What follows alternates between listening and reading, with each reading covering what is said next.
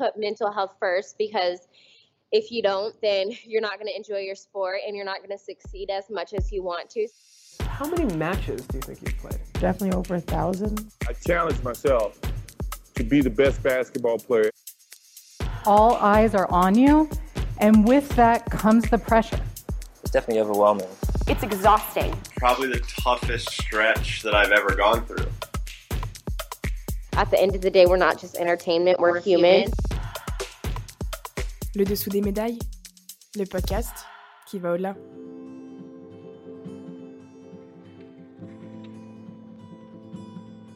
Comme vous pouvez tous l'imaginer, une quatrième place au jeu de Tokyo peut en faire partir un bredouille. Mais pas Dimitri Josvicki.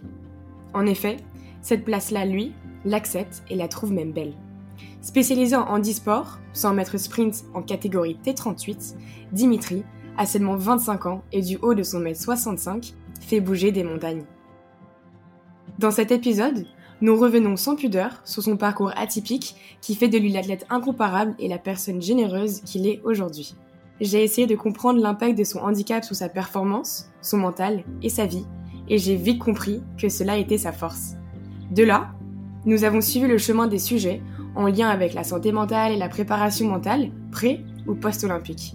Croyez-moi, ça fait du bien de parler à voix haute de sujets que l'on pense tout bas. Une vraie bouffée d'air. Alors je te garantis qu'on se retrouve pour un épisode enrichissant, sans tabou et sans limite. J'espère que tu es bien installé pour bien te régaler. Bonne écoute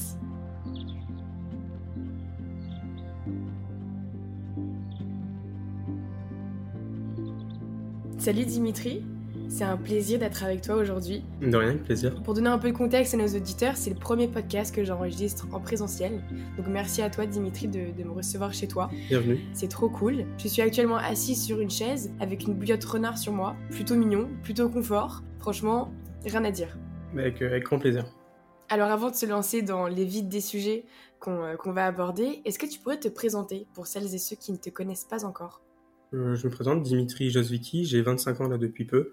Je suis euh, para-athlète, euh, athlète paralympique notamment sur 100 mètres, où j'ai fini quatrième à Tokyo lors des, lors des derniers Jeux. je suis vice-champion d'Europe également cette année sur 100 mètres, toujours, et 13 fois médaillé en championnat de France, 6 fois champion de France et le reste médaille d'argent, médaille de bronze. Je suis ergothérapeute de formation et actuellement chargé des conditions de vie au travail à la direction régionale des Hauts-de-France chez Pôle emploi.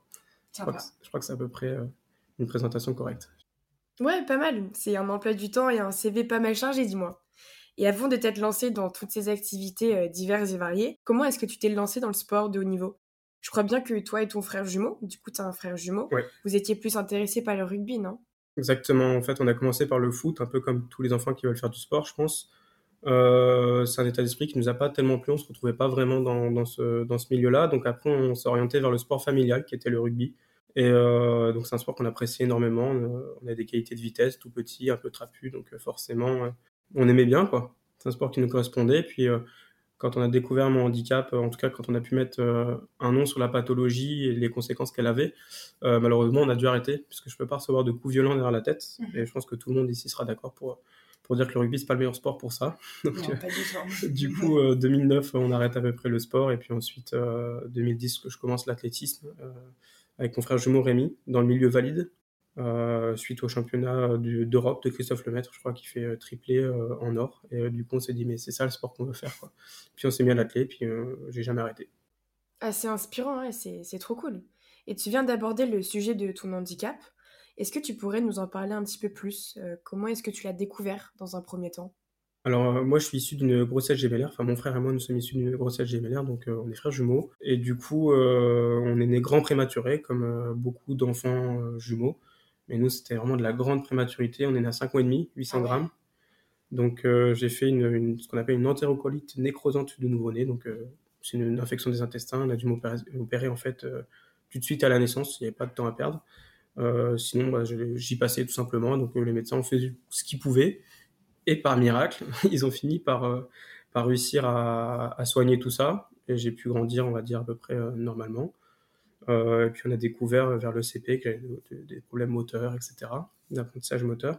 Surtout en comparaison avec mon frère jumeau. Donc, d'abord, j'étais catégorisé comme un enfant feignant. Comme beaucoup d'enfants, je pense qu'on a des soucis dans, un, milieu scolaire, par manque, je pense, de, de, connaissances et de formation des, des professeurs. Hein. Je n'en veux pas du tout. Je trouve, ça, je trouve que l'ignorance, ce n'est pas, un, pas un délit. Quoi. on a le droit de pas savoir. Mes parents, eux, par contre, n'ont pas accepté ce diagnostic et ont, ont cherché à, comprendre ce qui, m'arrivait. Parce que, je n'écrive pas les, les, les cours à, en CP par problème de fainéantise, c'est une chose, mais que sous la pression des parents, j'écrive pas une punition à la maison, c'en est une autre et trouver, ouais, trouver ça étrange. Puis surtout, encore une fois, en comparaison avec mon frère jumeau, ça a encore été une chance moi, dans ma vie d'en avoir un. ils ont poussé ça, et puis euh, de fil en aiguille, en CE2, on a posé le diagnostic d'une infirmité motrice cérébrale, donc qui en fait c'est une famille de handicap. Pour ma part, j'ai une tétraparésie, donc une paralysie partielle des membres supérieurs et inférieurs. Euh, donc, sur les quatre membres, hein, qui ne se voient pas de prime abord, c'est-à-dire que bah, dans la vie de tous les jours, si vous me croisez dans la rue, vous ne le verrez pas. Euh, mais qui, euh, qui a causé chez moi beaucoup de problèmes d'ordre moteur en termes d'autonomie. Euh, et puis j'ai une malformation d'Arnold Chiari, puisque je fais jamais rien à moitié. Et du coup, j'ai cette cervelet, en fait, c'est le petit cerveau qui glisse dans le trou occipital, le gros trou à la base du crâne, et donc qui vient être comprimé contre la moelle, et donc ça va causer des problèmes, encore une fois, d'ordre moteur, de coordination, etc. Et tout ça couplé me permet de, de rentrer en, en e-sport dans la catégorie T38. On pourra revenir dessus tout à l'heure si tu veux. Euh, depuis 2016. Voilà. Ok, donc si j'ai bien compris, le deuxième diagnostic que tu as eu, donc du coup le, le vrai diagnostic, euh, tu l'as eu quand tu étais en CE2, c'est bien ça? Ouais, en, en, CE2, on a pu poser un nom sur la maladie en fait. Ok, ok, ok, je vois. Et c'était quoi tes ressentis euh, à l'époque? Si tu arrives à te replonger un peu dans, dans ce moment-là de ta vie, qu'est-ce que tu ressentais par rapport à ça? C'est, Ça a été tout de suite un, en fait un soulagement pour moi en fait. parce que depuis le CP, on m'a catégorisé d'enfant feignant. Et en fait, bah, tu grandis plus vite hein, quand euh, tu rentres à l'école et quand tu dis papa, maman, pourquoi on m'insulte de feignant? Pourquoi j'arrive pas à faire ça? Et que bon, bah, tes parents essaient de t'expliquer tant bien que mal parce qu'ils sont pas médecins. Hein. Donc tu, grandis vite, quoi. Donc tu poses, tu poses plein de questions que tu n'as pas te poser, je pense, à cet âge-là. Et euh, pour moi, ça a été un soulagement parce que je me suis dit, putain, c'est pas de ma faute. Parce que tu vois, il y a une culpabilité quand même de bah, de pas savoir faire les choses, de pas de pas arriver à le faire comme mon frère, de bah, d'être feignant. Peut-être je me suis dit, c'est peut-être moi le problème aussi, tu vois. Donc le fait de savoir que tu as une maladie, en tout cas moi, hein, le fait de savoir que c'était une maladie, que c'était pas de ma faute, ça m'a beaucoup aidé. Après, je te dis pas que ça a toujours été facile hein, d'accepter ça parce que bah, quand j'avais des séances d'ergothérapie euh, à 8-10 ans, bah, tu as envie d'aller faire du vélo avec les copains, tu pas envie d'être dans ta chambre à faire, à faire euh, une heure d'ergothérapie, mais pour ce que ça m'a apporté dans la vie, je ne regrette pas du tout l'avoir fait. Mais voilà, c'est moi pour moi, ça a été un soulagement. Et puis très vite, j'ai été encadré aussi par, euh, par ma famille, très très très soutenu par ma famille, donc mes parents et mes frères ce qui fait que j'ai jamais, euh, j'ai été éduqué de façon normale et m'a jamais fait me sentir différent de mon frère ou quoi. Je me suis toujours perçu comme, euh, en tout cas aussi loin que je me souvienne, euh, comme quelqu'un de normal avec mes difficultés, quoi, comme quelqu'un qui dirait bah, j'ai des lunettes parce que j'ai des problèmes de vue, quoi, la même chose avec un handicap moteur, quoi. Puis bah, le fait d'avoir un frère jumeau, ça m'a beaucoup aidé au niveau scolaire parce que quand tu rentres dans une nouvelle école, une nouvelle classe, on vient te voir parce que tu as un frère jumeau. On dit ah, c'est trop cool, tu un frère jumeau. Et en fait, pourquoi tu écris avec un ordinateur à l'école? Et tu vois, tout de suite, le sujet il passe beaucoup mieux, tu vois. Et donc, euh, j'ai eu la chance, moi, de, tomber toujours sur des amis, euh, une famille euh, qui m'ont beaucoup aidé. Donc, en fait, voilà, je, ne me suis jamais senti vraiment différent et aujourd'hui, j'en ai fait une force. Mais pas tout seul. C'est super beau ce que tu nous dis. Franchement, c'est hyper inspirant. Le recul que tu as sur la situation, c'est. Mais pour se décaler du côté perso et aller vers le sport, Comment est-ce que tu as rebondi de ça? Euh, Comment est-ce que tu as continué le parcours dans le sport malgré cette difficulté, malgré cet obstacle? Eh ben, en fait, euh, complètement par hasard, le destin. En fait, mon père m'a toujours dit, écoute Dimitri, euh, tu, pourrais faire du handisport, etc. Et moi, j'ai jamais eu de problème d'acceptation de mon handicap, mais je pensais pas y avoir ma place. Mais par ignorance, c'est de l'ignorance pure. Je pensais que mon handicap n'était pas assez important, tout simplement. Et en fait, en 2016, je suis en première année de médecine pour entrer à l'école d'ergothérapie de Nancy, parce que c'est d'en avoir fait pendant 10 ans, ça m'a donné envie d'en faire mon métier. Ouais, j'imagine. Et euh, donc j'étais, moi, c'était mon plan de vie, quoi. Depuis la cinquième, je sais que je veux faire ça, c'était mon truc, euh, mon truc à moi, quoi. Fallait pas y toucher. Et du coup, euh, à ce moment-là, j'arrête l'athlète parce que bah, la première année de médecine, quoi. Donc t'as pas le temps, c'est chaud, c'est difficile, t'es en déprime, t'as pas, pas le temps de faire du sport, quoi. Et puis je, je il y a un article comme ça qui sort dans le journal euh, parce que notre petit club euh, voulait nous, remercier, mon frère et moi, de notre fidélité, enfin, la COB, s'ils nous écoutent. Euh, et l'article passe dans le journal et il y a un coach qui me contacte sur Internet, sur Facebook, et qui me dit écoute, j'aimerais bien te coacher ton frère et toi en indépendant, en fait, juste parce que ça m'intéresse de coacher des, athlètes et puis je pense que vous avez le potentiel. Quoi. Donc, on a dit ok. Enfin, ouais, ouais, non, pas un an, six mois, je m'entraîne avec et puis il se passe rien. Puis un jour, j'évoque mon handicap. En fait, il est kiné du sport. Donc, il dit mais te rends compte que tu peux faire du handisport. Il fait, tu sais, je connais un classificateur qui sont en fait les médecins qui s'occupent de caser les gens dans des catégories de handicap. Et un des deux classificateurs français est prof à l'école de kiné de Nancy, où j'étais. Et il me dit, bah écoute, euh, va passer une classification anticipée là-bas, et s'il estime que tu peux participer, il te classifiera officiellement au championnat de France, qui avait lieu en janvier. J'y vais, mais je m'attends rien. Je m'attends juste à découvrir un autre truc et à redécouvrir mon sport. Parce que voilà, je suis en passesse, euh, j'en ai marre, sportivement parlant, j'avance plus. Donc je me demande même si je vais pas arrêter, faire autre chose. Et puis euh, là, j'arrive, je fais champion de France du junior du 60 mètres. Ah ouais, comme ça. Médaillé, médaillé de bronze sur 200 mètres, mais sans être préparé. L'entraînement, Ouais. j'ai arrêté à ce moment-là. Les mecs s'imposent vraiment dès le début, quoi. Et je- je trouve ça complètement incroyable, tu vois. Genre, je passe d'un niveau, on va dire, régional valide, correct, à quelque chose où tout de suite, euh, en plus, il y avait les Jeux de Rio, donc tout de suite, bah, détecté par l'équipe de France, etc. Donc ça grimpe très très vite, quoi. Et euh, donc voilà, quand j'ai découvert le, le handisport, et ça, une des choses qui a fait que ça m'a donné envie de continuer, c'est, je me rappelle que mon père été très très ému de me voir sur le podium. Il- parce que lui, il a toujours cru en fait en ça. Et moi, j'ai toujours dit, bah non, j'ai pas ma place. Et en fait, euh, il était content, quoi, tu vois, et fier, de- je pense, d'avoir un fils champion de France, quoi. Et puis de là, euh, de là, j'ai- j'ai décidé quand même de terminer mes études, donc j'ai sacrifié Rio et j'ai terminé, j'ai terminé ma première année de médecine euh, pour rentrer à l'école d'ergo. Et j'ai appris par la suite que le statut sportif de haut niveau m'aurait permis de chanter la première année de médecine et de rentrer directement dans l'école.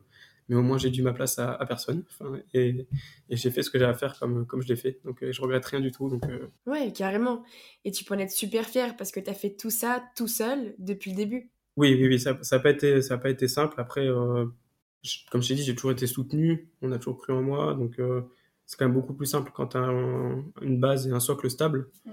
Euh, C'est quand même beaucoup plus simple de te construire une identité autour de ça que quand autour de toi c'est le chaos et, et en plus tu as ça, quoi. Tu vois. Ouais, et en parlant de socle assez solide, t'as des entraînements assez prédéfinis toutes les semaines. Euh, tu fais quoi, 20 à 30 heures de d'entraînement par semaine? En fait, ouais, c'est ça. Je Alors, je m'entraîne pas 30 heures sur la piste, euh, mais 30 heures, c'est euh, voire plus hein, pendant les périodes de grande compétition, c'est le temps que ça me prend en tout. Quand tu comptes la récupération, quand tu comptes les sollicitations médiatiques, quand tu comptes, quand tu comptes bah, le, le- le trajet pour aller à l'entraînement, etc., etc., ça prend énormément de temps. Donc, en fait, c'est un deuxième métier, quoi. Ah, mais totalement, je suis d'accord, c'est même un travail en lui-même. Et c'est pour ça que, comme tu nous disais tout à l'heure, que c'est hyper important d'avoir euh, un soutien et une base solide, comme ta famille, euh, te- te- ton entourage, euh, etc. Mais donc, du coup, est-ce que tu as, le temps et est-ce que tu fais le temps à la prépa mentale? Est-ce que c'est quelque chose dans lequel tu t'engages? Ouais, ouais, ouais. Je- moi, je fais une séance euh, une fois par mois, plus si besoin. Et c'est plus, euh, donc je fais de la préparation mentale avec, euh, bien évidemment, des techniques de, de visualisation mentale, etc. En ce qui concerne l'aspect technique, on va dire, de la course, si je puis dire purement sportif. Mais pour moi, c'est surtout un, un endroit où je peux euh, parler des soucis externes à quelqu'un, une oreille attentive, qui est complètement extérieure à cet environnement-là. Parce que bah, tu as ta famille, j'ai ma copine, mes copains, etc. Mais c'est pas pareil, tu vois, de, pouvoir dire les choses dans l'oreille d'un professionnel qui te comprend, qui suit d'autres sportifs, etc. Donc, il y a du recul aussi. Voilà, il y a du recul, tu te sens compris, il t'aide à prendre du recul aussi, parce qu'il y a des moments où, où tu es dans des phases de compétition, où, sur- surtout nous, chez les infirmiers moteurs cérébraux légers, on a ce qu'on appelle le facteur E, le facteur émotion, enfin les, les infirmiers moteurs cérébraux de façon générale. Le facteur E, en fait, qui fait que on peut avoir des réactions, des émotions qui sont décuplées, c'est exagéré, mais qui sont amplifiées. Et euh, en fait, euh, du coup, tu, tu peux, un petit truc qui va se passer dans la journée, tu tournes en rond Ouais, tu rumines. tu rumines. Et en fait, euh, mais alors c'est rien, c'est pas grave, tu vois, ça n'a pas tant d'impact que ça dans ta vie. Et quand tu as une vie sportive de haut niveau, des petits trucs qui se passent dans ta vie, tout le temps, tu vois. Donc euh, il y a des moments où tu restes enfermé dans des trucs qui t'empêchent de progresser. Et moi, la prépa mentale, ça m'aide à me libérer de ces, ces choses-là. Je compare ça souvent à, comme si j'étais dans un musée et que je regardais un, tu sais, les, les énormes tableaux dans les musées qui prennent tout le mur. Comme si je regardais un tableau et que j'étais concentré dans une petite tâche du coin du tableau et que je me disais, putain, mais cette œuvre, elle est dégueulasse. Et euh, en fait, euh, la prépa mentale, ça m'aide à, à reculer, prendre un peu de recul et voir l'ensemble du tableau et te dire que finalement, ces petites tâches-là, c'est pas si grave que ça, je peux faire avec. Ouais, pas mal la petite euh, métaphore. Et au plus, en plus, quand c'est quelque chose que je maîtrise pas, bah, ça sert à rien de me prendre la tête avec. De toute manière, je ne maîtrise pas. Donc, autant concentrer mon énergie, mes efforts et le temps que j'ai, avec le peu de temps que j'ai, justement, sur les choses que je peux maîtriser. Quoi. Et donc, la prépa mentale, ça m'a aidé à ça. Et j'ai commencé en 2019. Donc, assez tard, finalement, euh, j'ai fait trois ans de sport de niveau sans prépa mentale. Parce que, un peu comme tout le monde, bah, j'avais un peu des a priori là-dessus en me disant que j'ai pas besoin de payer quelqu'un pour qu'on me dise que je suis fort. Enfin, je, je crois en moi et ça suffit, tu vois. Et en fait, euh, c'est pas du tout ça, quoi. Ça, c'est des clichés et je pense qu'il faut trouver la bonne personne. avec qui tu as le bon feeling. Parce que tu vois, c'est pas parce que la première personne avec qui tu t'es entretenu, ça s'est mal passé, que le prochain préparateur ou préparatrice, ça, ça se passera moins bien. En fait, je pense que c'est une question de feeling et, et de faut trouver la bonne personne, quoi. Bien sûr. Et chaque méthode ne, ne marche pas avec euh, le monde entier. Il faut vraiment trouver la sienne. Ouais. Ouais, même créer la sienne. Mais ça, c'est voilà, un aspect qui a été très important pour moi et je, je pense que c'est tout aussi important en vrai que le temps que je passe sur la piste ou quoi. Parce que j'ai vécu des, des, des, situations traumatiques et traumatisantes qui font que tu t'avances plus. En fait, quand dans ta tête est trop prise par des trucs, t'avances plus. Tu peux pas progresser, tu te mets des barrières mentales, etc. Et si t'es pas accompagné, tu peux pas les briser, quoi. Mm. Parce qu'en plus, tu es seul à vivre ce que tu vis, même si t'as ton entourage, ils peuvent pas, enfin, ils comprennent, ils le voient, mais tu vois, ils le vivent pas. C'est pas pareil encore. Et trouver quelqu'un qui, qui, te comprend, etc., c'est pas évident, quoi. Ouais.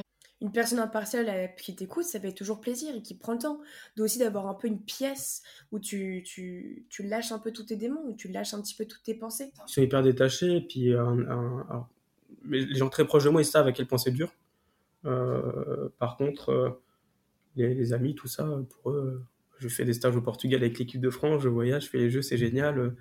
Mais c'est, je suis pas sûr que tout le monde en vrai aimerait avoir cette place-là parce que c'est, euh, c'est, un honneur de représenter l'équipe de France, de voyager, de pouvoir rencontrer du monde euh, dans le monde entier, d'avoir des amis dans le monde entier grâce au sport. Enfin, je vais pas me plaindre de cette place-là, clairement pas. Euh, mais c'est pas le truc le plus facile. C'est pas euh, le métier de rêve de rêve, quoi. Voilà, parce qu'en plus, c'est un sport individuel, le 100 mètres, très, très rentre dedans, avec beaucoup d'ego, tu vois, et donc, du coup, euh, quand tu es un peu humain dans ce milieu-là, c'est compliqué, en vrai. Des fois, il faudrait laisser un peu les émotions de côté, mais on n'est pas des machines. Et moi, je sais que personnellement, je peux pas, euh, si je mets pas d'ordre dans mes émotions et dans, dans l'environnement autour de moi, mmh. émotionnellement parlant et au niveau des valeurs aussi, si en termes de valeurs, je ne retrouve pas dans ce que je fais, je peux pas progresser. Et du coup, je, voilà, j'ai besoin d'en parler, j'ai besoin de, dire les choses quand ça va, quand ça va pas aussi. Et euh, bah, c'est plutôt qui tout double, mais c'est comme ça. Et enfin, la santé mentale, pour moi, elle est, primordiale. C'est évident que si au niveau mental ça va pas, sur la piste ça ira pas. Ton cerveau, il gère tout, les ordres moteurs, mais il gère aussi hein, les émotions. Donc en fait, si les deux s'entrechoquent et empêchent l'un de faire sa partie du boulot, ça peut pas aller, quoi, tu vois. Donc c'est important voilà, d'être suivi. Et du coup, là, tu nous partages un peu l'impact des choses que tu as endurées. Mais pour aller un peu plus en détail, est-ce que tu juges avoir sacrifié beaucoup pour être là où tu en es en ce moment? Oui.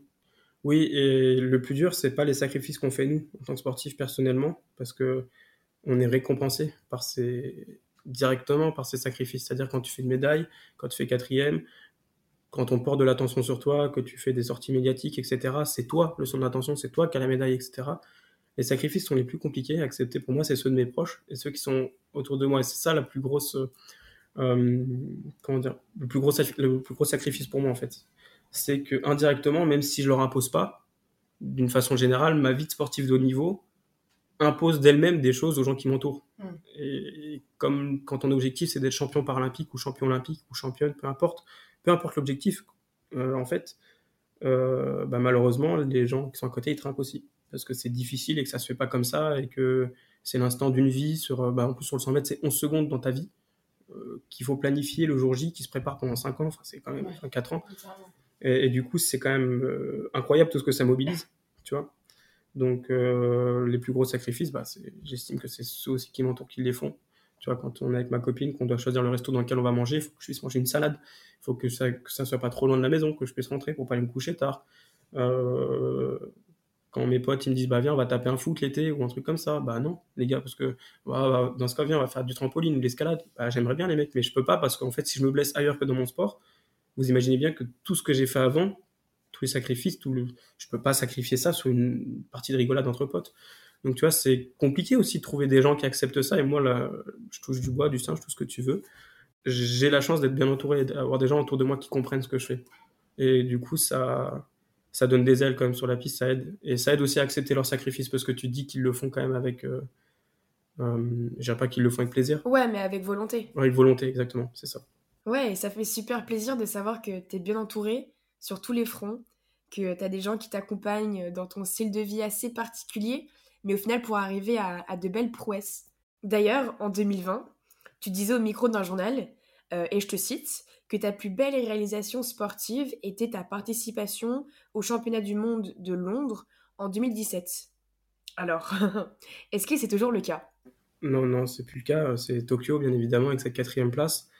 Euh, je l'ai dit dans une interview juste après la course. Euh, forcément que le compétiteur, il est déçu pendant 5 minutes, en fait. Enfin, peut-être plus parfois, mais en fait, quand je mets en perspective euh, tout ce qui m'a fallu pour en arriver là, et tous les moyens que j'avais pour en arriver là, c'est presque un miracle que j'ai fini quatrième. Et du coup, c'est vraiment l'optimisation de la performance. Et pour moi, en fait, c'est une belle quatrième place. Celle-ci est belle. Par contre, à Paris, ce sera pas la même, par exemple. Mais celle-ci est belle parce que j'ai commencé la saison 9e euh, mondiale, j'ai eu de graves blessures. Ma carrière aurait pu finir avant même qu'elle commence. Euh, ça n'a pas été facile, pareil, dans la sphère fédérale, etc. Parce que bah, c'est pas toujours simple euh, de, voilà, de matcher avec les ambitions de ta fédé, etc. ça n'a jamais été simple non plus en termes de moyens. Et vraiment, voilà, c'est quand je regarde derrière moi, cette quatrième place, elle est vraiment, belle, vraiment. Après, oui, je suis compétiteur, j'adore les médailles, j'adore les podiums. J'ai été déçu parce que j'ai cru en cette troisième place après la manche de qualification. Mais bon, il faut aussi relativiser. Et euh, comment dire, j'aime pas me voiler la face. J'aime pas me voiler la face ou, faire genre. En fait, si je, suis content parce que je suis une quatrième, bah, je suis content, même si pour la plupart des gens, c'est la place du con. Euh, la place que personne va voir, bah, là, c'est la mienne. Elle est belle aujourd'hui. Par, contre, mon objectif maintenant à Paris, il est affiché, il est clair, c'est d'être euh, médaillé sur la boîte. Euh, la couleur, on ne sait rien, parce que le premier fait 10,96, le troisième 11,00. Donc en fait, en 4 centièmes de seconde, tu peux te retrouver champion au troisième. Donc euh, du coup, la couleur, je peux pas l'annoncer. Par contre, le podium, oui. Et là, pour le coup, si je suis une quatrième, ça sera plus une déception, parce que je vais avoir plus de moyens pour le faire, etc. Donc ça veut pas dire, attention, les moyens ne veulent, pas dire que je vais réussir. Mais en tout cas, j'aurai comment dire, plus de chances d'y arriver. Et, euh, voilà, c'est ça encore ma plus belle ma plus belle pardon, réalisation sportive, même si les autres restent euh, incroyables. Et la Pologne aussi, ça a été, ça a été incroyable. C'était, ouais, c'était, je pense qu'il y avait un truc qui m'a porté là-bas. Ok, pourquoi est-ce que tu reviens spécifiquement sur, euh, sur la Pologne? En fait, bah, mon nom c'est Jos mhm. et donc je fais donc polonais hein, par mon grand-père. Suite à la perf que je fais au championnat d'Europe, donc il y a des articles qui sortent, etc. Et il y a une personne, Josviki, euh, polonaise, qui me contacte sur, euh, sur Facebook et qui me dit euh, J'ai vu ça, machin. Et en fait, la personne, elle habite pas loin de chez mes parents, d'une part. Et d'autre part, elle me dit Tu sais, mes parents, ils vivent à 30 km de Big Gauche, là où avait lieu les championnats d'Europe. Je dis C'est incroyable. Et il me dit Tu vois, en face du stade, il y a un cimetière. Je dis Ouais, oui, je vois très bien, parce qu'on passait devant tous les jours. Et il me dit Bah, on a des ancêtres qui sont enterrés là, en face du stade. Et moi, je le savais, je te jure que c'est vrai. Et je savais pas. Dingue La coïncidence Et j'arrive, je performe comme ça, et je me dis, ça quand même. Et malheureusement, le Covid a fait que j'avais ni le droit de me rendre au cimetière, ni le droit de rencontrer ma famille. Mais en fait, j'ai trouvé ça complètement euh, incroyable, tu vois. Genre, j'ai. Moi, ma famille polonaise, on l'a pas. Enfin, je l'ai jamais cherché, on n'a jamais euh, été en contact. Et là, le sport nous rapproche. Et en plus, euh, à 30 bornes de chez eux, je fais vice-champion d'Europe, place qui change littéralement ma vie, parce que ça me qualifie au jeu, etc., etc je me dis, il y a un truc, c'est pas possible autrement, tu vois. J'étais, quand, quand le mec il m'a dit ça, j'étais, mais c'est pas, pas possible, en fait, mm. c'est quoi ma vie, c'est un film ou ça se passe Ouais, c'est comme si tous les dés ils s'alignent ensemble. ouais, en fait, c'est ça. Et en fait, c'était, euh, je vois toujours comme ça, en fait, comme euh, pendant 20 ans, j'ai trimé, trimé, trimé, trimé, ça a été dur à l'école, etc. Enfin, moi et mes proches. Hein. Aujourd'hui, bah, je suis récompensé de tout ce travail-là et j'ai envie de le continuer parce que, bah, parce que ça donne du bonheur à tous les gens qui m'entourent. Parce que c'est aussi ça. Hein le, le sport, c'est pas que gagner des médailles. En tout cas, moi, c'est pas que ce qui m'attire. Je suis compétiteur, ça, euh, je le répéterai jamais assez. J'adore ça, être sur la piste pendant les, deux minutes entre le moment où on rentre sur, la piste et le moment où j'ai fini ma course. Je suis compétiteur et j'ai faim de victoire. Mais pour le reste, euh, je suis capable d'apprécier aussi euh, dans la réussite comme dans la défaite les moments de joie que j'ai donnés aux gens. Tu vois, quand tu finis sixième ou septième d'une finale mondiale, bah voilà, c'est pas, pas, c'est bien mais c'est pas, pas exceptionnel, c'est pas la place qu'on va retenir. Mais quand tu vois en fait le retour des gens, c'est-à-dire déjà tous les messages, que tu vois qu'à la maison euh, il y avait 20 personnes, c'était la Coupe du Monde, c'était France-Brésil à la maison, alors qu'en fait c'était juste moi qui courais, que tu vois les gens euh, être émus aux larmes euh, de joie en fait. Tu te dis mais en fait je fais pas ça pour rien, je fais pas ça que pour moi, et ça aide quand même en vrai. Et c'est, je pense que c'est un peu démago de dire ça, mais pour moi c'est vrai, ça vaut des médailles quoi. Tu vois c'est pas c'est pas quelque chose de physique, mais plus tard, je pense que quand je regarderai ma carrière derrière moi, je me dirais, bah, j'ai au moins fait ça. Si j'ai pas fait de titre ou quoi, au moins j'aurais fait ça, quoi. Ouais, carrément, je suis d'accord, c'est hyper important. Et justement, est-ce que quand tu es allé à, Tokyo, est-ce que ta famille est venue avec toi? Est-ce que c'était important pour toi de les avoir à tes côtés pour qu'ils vivent par ton expérience les JO un peu de, de, de, leur, côté, de leur côté, quoi? Bah, J'aurais bien aimé. En fait, j'avais prévu de les faire venir euh, à Tokyo. Malheureusement, le Covid a, on a décidé autrement. Euh, je n'ai même pas pu aller les voir euh, à Nancy juste avant de, de partir parce que euh, j'ai fait un isolement. En fait, c'était tellement, tellement de tests, tu testé tous les jours, etc. Tu avais le Covid, tu partais pas. Donc, je voulais pas laisser 5 ans de travail derrière moi juste parce que je me suis tapé le kiff d'aller voir mes parents. Et c'est un sacrifice encore une fois que j'ai fait. C'était horrible pour moi parce que je voulais, je voulais vraiment profiter d'un moment. et je me suis dit, bah, c'est quoi, tu profiteras quand tu rentreras. Et je pense que tu pourras plus profiter si tu y allais que si tu y vas et que finalement tu vas pas. Enfin, ça va être, ça va être terrible. Ouais, ça va être terrible pour tout le monde. Et du coup, bah, bon, il a fallu faire ce, cet effort-là. Par contre, ce que j'essaie de faire, c'est euh, d'être très actif sur les réseaux sociaux, même vis-à-vis de mes amis, des messages, etc., pour faire vivre ça aux gens qui, qui avaient, qui m'avaient soutenu d'une façon ou d'une autre, parce que c'était hyper important. Et quand je suis arrivé à Tokyo, il y avait une ambiance assez pesante, on va pas se cacher, euh, au niveau de, en tout cas, de notre équipe de France à nous de para-athlètes, pour diverses raisons.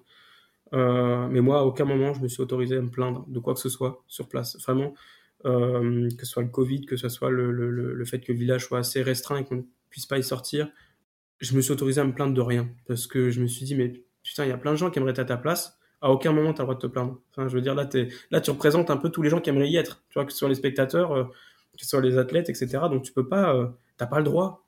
Tu vois, tu as le droit d'être déçu, tu as le droit de ce que tu veux, mais tu pas le droit de te plaindre. En tout cas, moi, c'est ce que je m'autorisais pas à le faire. Quoi. Et puis, bah, ça m'a permis de vivre des jeux euh, extraordinaire. Moi, j'en garde que des bons souvenirs.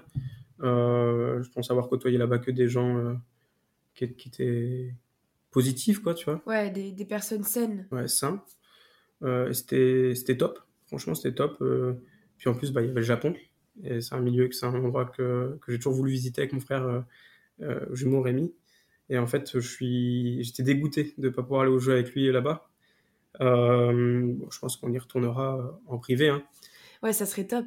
Rien que pour revenir sur ces moments-là de ta carrière, pour euh, un petit boost de nostalgie. Un peu nostalgique, et puis en fait, euh, donc c'est une culture que j'ai toujours appréciée, etc. Et j'étais hyper heureux de constater que toute l'idée que je me faisais du Japon, et de, bah, en fait, c'était plutôt proche de ce que j'avais ressenti depuis le début. Et euh, je me sentais chez moi, en fait, là-bas, vraiment. En fait, je me sentais vraiment bien. c'est un peu, je sais pas si vous avez déjà vu le même sur, sur Facebook avec la maison qui brûle et le petit qui fait de la balançoire qui est super content, tu vois c'était un peu ça pour moi, tu vois. il y avait un peu, c'était un peu le bordel avec le Covid et tout, mais moi, j'étais, je vivais ma meilleure vie, quoi. et ça s'est traduit, euh, ça s'est traduit sur la piste. Et euh, du coup, c'est ça que je vais chercher à retrouver maintenant dans, toutes les futures expériences sportives. Ce côté aussi plaisir, se retrouver soi-même, se retrouver en termes de valeur, c'est hyper important. Et puis derrière, performer, parce qu'il faut pas oublier qu'on est là aussi pour ça comme tu dis, c'était un peu comme chez toi, un peu, tu t'es senti vraiment à la maison.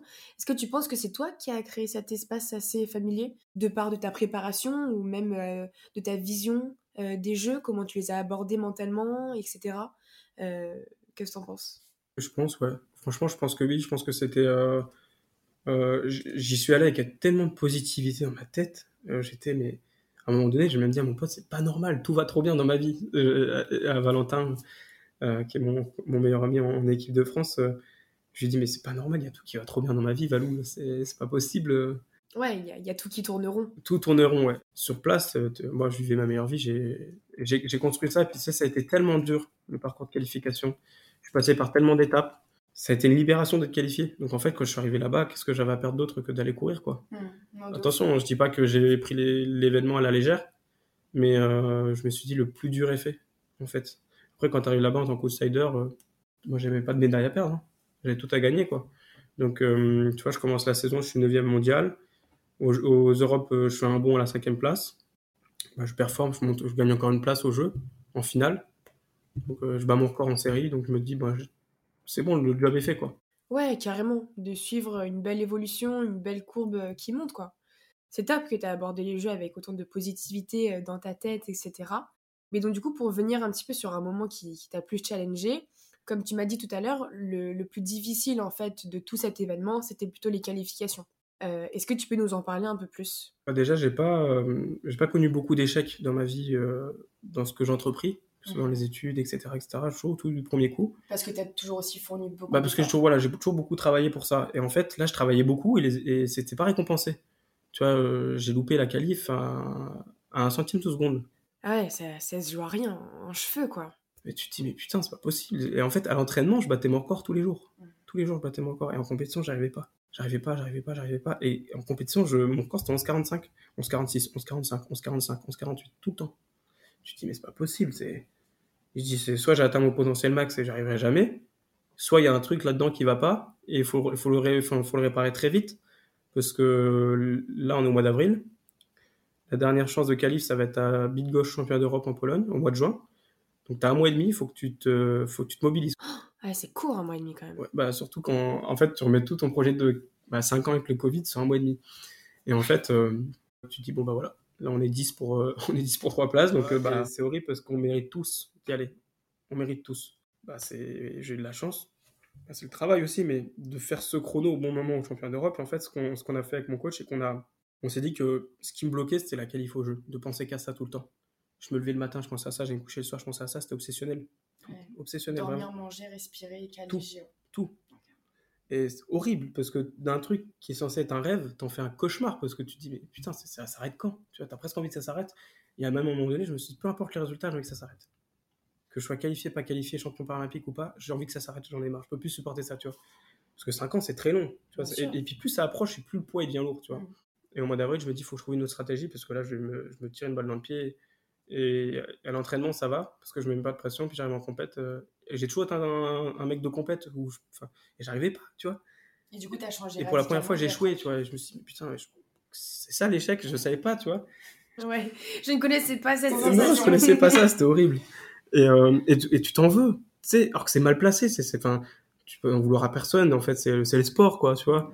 Et surtout que moi, je mettais tout en place pour y arriver, donc. euh, et puis, en fait, avec mon coach, on s'est dit, écoute, on va se concentrer sur les championnats d'Europe. Objectif, meilleur résultat possible, faire le meilleur, euh, meilleur chrono, meilleur résultat, et advienne que pourra. Et deux minutes avant la. On est dans la chambre d'appel. La chambre d'appel, pour ceux qui ne connaissent pas, c'est l'endroit où tu rentres pendant 20 minutes avant la course. Tu t'échauffes, tu fais 20 minutes, tu es assis sur une chaise et tu as tous tes concurrents en face de toi et tu te regardes et tu te parles et machin. J'adore, j'adore ça. Ah ouais?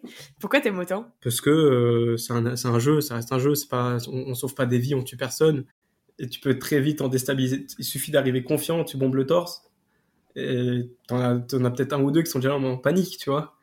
Et moi, j'aime bien ce jeu-là, tu vois. C'est pas du trash talking, mais tu vois, j'aime bien ce truc de euh, je suis confiant en moi sur la compétition, je suis là pour m'amuser. Et, et en fait, euh, deux minutes justement de rentrer sur la piste, tu vois, j'ai l'impression. Là, pour la première fois, je fais pas le mal en chambre d'appel. Je suis là, putain, c'est ma dernière chance, c'est ma dernière chance, c'est ma dernière chance. Je m'assois correctement Mais non, mais tu, tu- tu dis dans, dans 11 secondes, enfin, bon, plus le temps de départ avec ça, tu dis, allez, dans 5 minutes, mon avenir, il est, il est bouclé. Ouais, ça par contre, euh, c'est là une pression assez fat. Hein. Dès que, dès que la pensée, elle vient, tu la tèges. Tu penses à autre chose très vite. Très, très vite, tu vois. C'est une mouche. Ouais, mais est-ce que tu trouves que c'est aussi facile, au final, de contrôler ses pensées? Non. Parce que franchement, on m'a quand même pas mal répété, que ce soit dans mes études de psy, mais plutôt quand j'ai fait un travail euh, psychologique personnel, que par exemple, il fallait que je visualise mes pensées comme euh, si elles passaient dans une rivière qui coule un petit peu euh, le long de la montagne, par exemple. Et que euh, il y a un bout de bois qui passe, euh, il y a une bouteille de vide qui passe, il y a un bout de pneu, voilà. Mais tu les laisses juste couler, tu les regardes passer, tu les prends pas forcément en compte, mais c'est ça qui est le plus compliqué, quoi. C'est c'est parce que... Non, mais bah ouais, parce que la phrase, elle est quand même dans ta tête. Tu vois, Bien une sûr. fois qu'elle est venue, ça elle fait. résonne, tu, genre. tu cours dans 5 minutes. Une fois que la phrase, elle, tu- elle est venue, bah, elle est venue. Donc tu l'as quand même en tête, mais toi, tu adoptes toutes les stratégies possibles pour penser à autre chose. Et puis à un moment donné, je me relâche, je me dis merde, quoi, tu vois. Franchement, je me dis merde, t'en chies toute l'année, ça fait 5 ans t'en chies, tout le monde en chie autour de toi. Euh, profite, quoi. Je veux dire, voilà, t'es- profite. Ouais, tu dévoiles ton travail, quoi. Voilà, genre. dévoile ton travail, c'est ça. Et en fait, euh, juste avant ça, on avait fait un travail de, de prépa mentale avec, euh, avec euh, ma préparatrice. Et juste avant ça, c'est avant ça quoi? Juste avant l'événement? Juste avant l'événement, en fait, euh, trois jours avant, ça a appelé. Euh, quand j'étais dans ma chambre d'hôtel, elle m'a dit, enfin, ça a appelé la semaine quand- avant de partir au championnat d'Europe. Et, trois jours euh, avant, j'ai regardé le film qu'elle m'a dit de regarder, qui s'appelle La légende de Bagarvens, qui est un super film pour la prépa mentale. Franchement, bah, enfin, il y a des, plein d'outils euh, dedans. Et je pense que c'est un film qui date, je crois que c'est début des années 2000, fin 90, et qui aborde la prépa mentale au moment où, où c'est pas très connu. Hmm. Et en fait, euh, dans ce truc, euh, dans ce film-là, il y a un moment donné où, où le caddie, c'est joué par Will Smith, et qui lui dit mais tu sais faire, réfléchis pas en fait. Ton corps il sait le faire. C'est pour ça qu'à l'entraînement tu arrives parce que ton corps il sait le faire et, euh, et ton cerveau à l'entraînement il est déconnecté. Et en fait, euh, j'ai pensé à cette phrase là juste avant. Le à un moment donné, il dit c'est le chemin. Ton corps il connaît le chemin.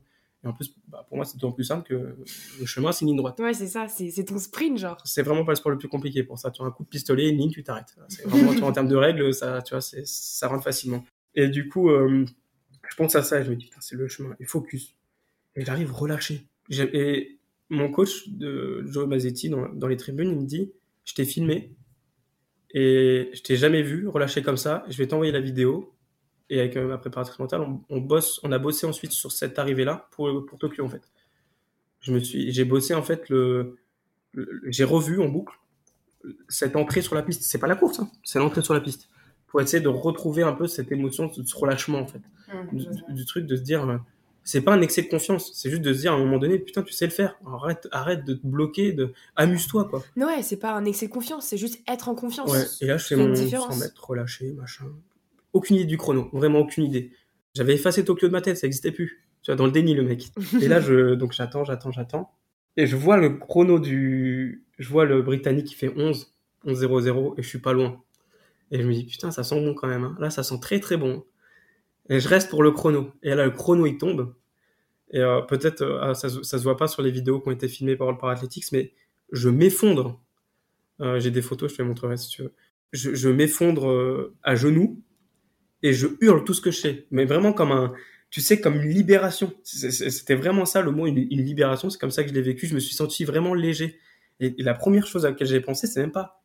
Déjà, si j'ai pensé, allez, t'es qualifié au jeu 11-35, ça va le faire, c'est bon. C'est parce que je, je connaissais le classement par cœur. Je savais qu'en 35, ça me mettait cinquième mondial et que ça me mettrait très très bien pour, euh, pour les, les, les, les derniers quotas. Et là, je me dis, putain, putain, tu l'as fait, quoi. Ça y est, t'as réussi à le faire et tout. Et un grand soulagement et, et de me dire, euh, ah putain, et tous les gens, ils ont pas fait ça pour rien non plus, quoi. Ouais. Mais c'est fou à quel point tu penses tellement aux autres dans ta perf. Bah, par exemple, euh, premier championnat du monde à Londres, euh, Arven, ma copine, elle est venue me voir. Euh, à l'époque, c'était pas encore ma copine, elle était venue me voir à Londres. Trop chou. Et euh, au championnat du monde, aux 200 mètres, et euh, je passe la ligne, et je sais que je suis 9ème, euh, 9e sur. en gros, et que je suis premier non qualifié en finale, je le sais. Et la première pensée quand je pense la ligne, c'est putain, ils sont venus me voir pour ça, quoi. Ah ouais. Je te jure que c'est ça, j'ai pensé à ça. J'ai dit, putain, ils sont venus me voir pour ça, quoi. Et je m'en voulais, tu sais. Je me suis dit, putain, fais chier, quand même. Parce que pour moi, c'est une aventure. C'est un sport hyper individuel, le, le sprint, c'est avec un ego de malade. Je veux dire, c'est un sport de, de gros bourrin, quoi. Et moi, je, moi, je suis pas comme ça dans la vie, en fait. En fait, moi, je suis capable, je suis un animal pendant la course. Faut pas me, tu vois. Pendant la chambre d'appel, tu vois, je suis. S'il y en a un qui gueule, je vais gueuler plus fort et ça va m'amuser, tu vois. Un peu psychopathe, le mec, hein, sur les bords, mais tu vois, sais, le mec a un dédoublement de la personnalité. Grave, j'allais dire. euh, Mais en fait, je suis pas comme ça dans la vie, tu vois. Et dans la vie, euh, comme je comme j'expliquais tout à l'heure, euh, je prends vraiment énormément de plaisir à partager ça. Tu vois, ma médaille, elle me fait plaisir. Le compétiteur, il est satisfait.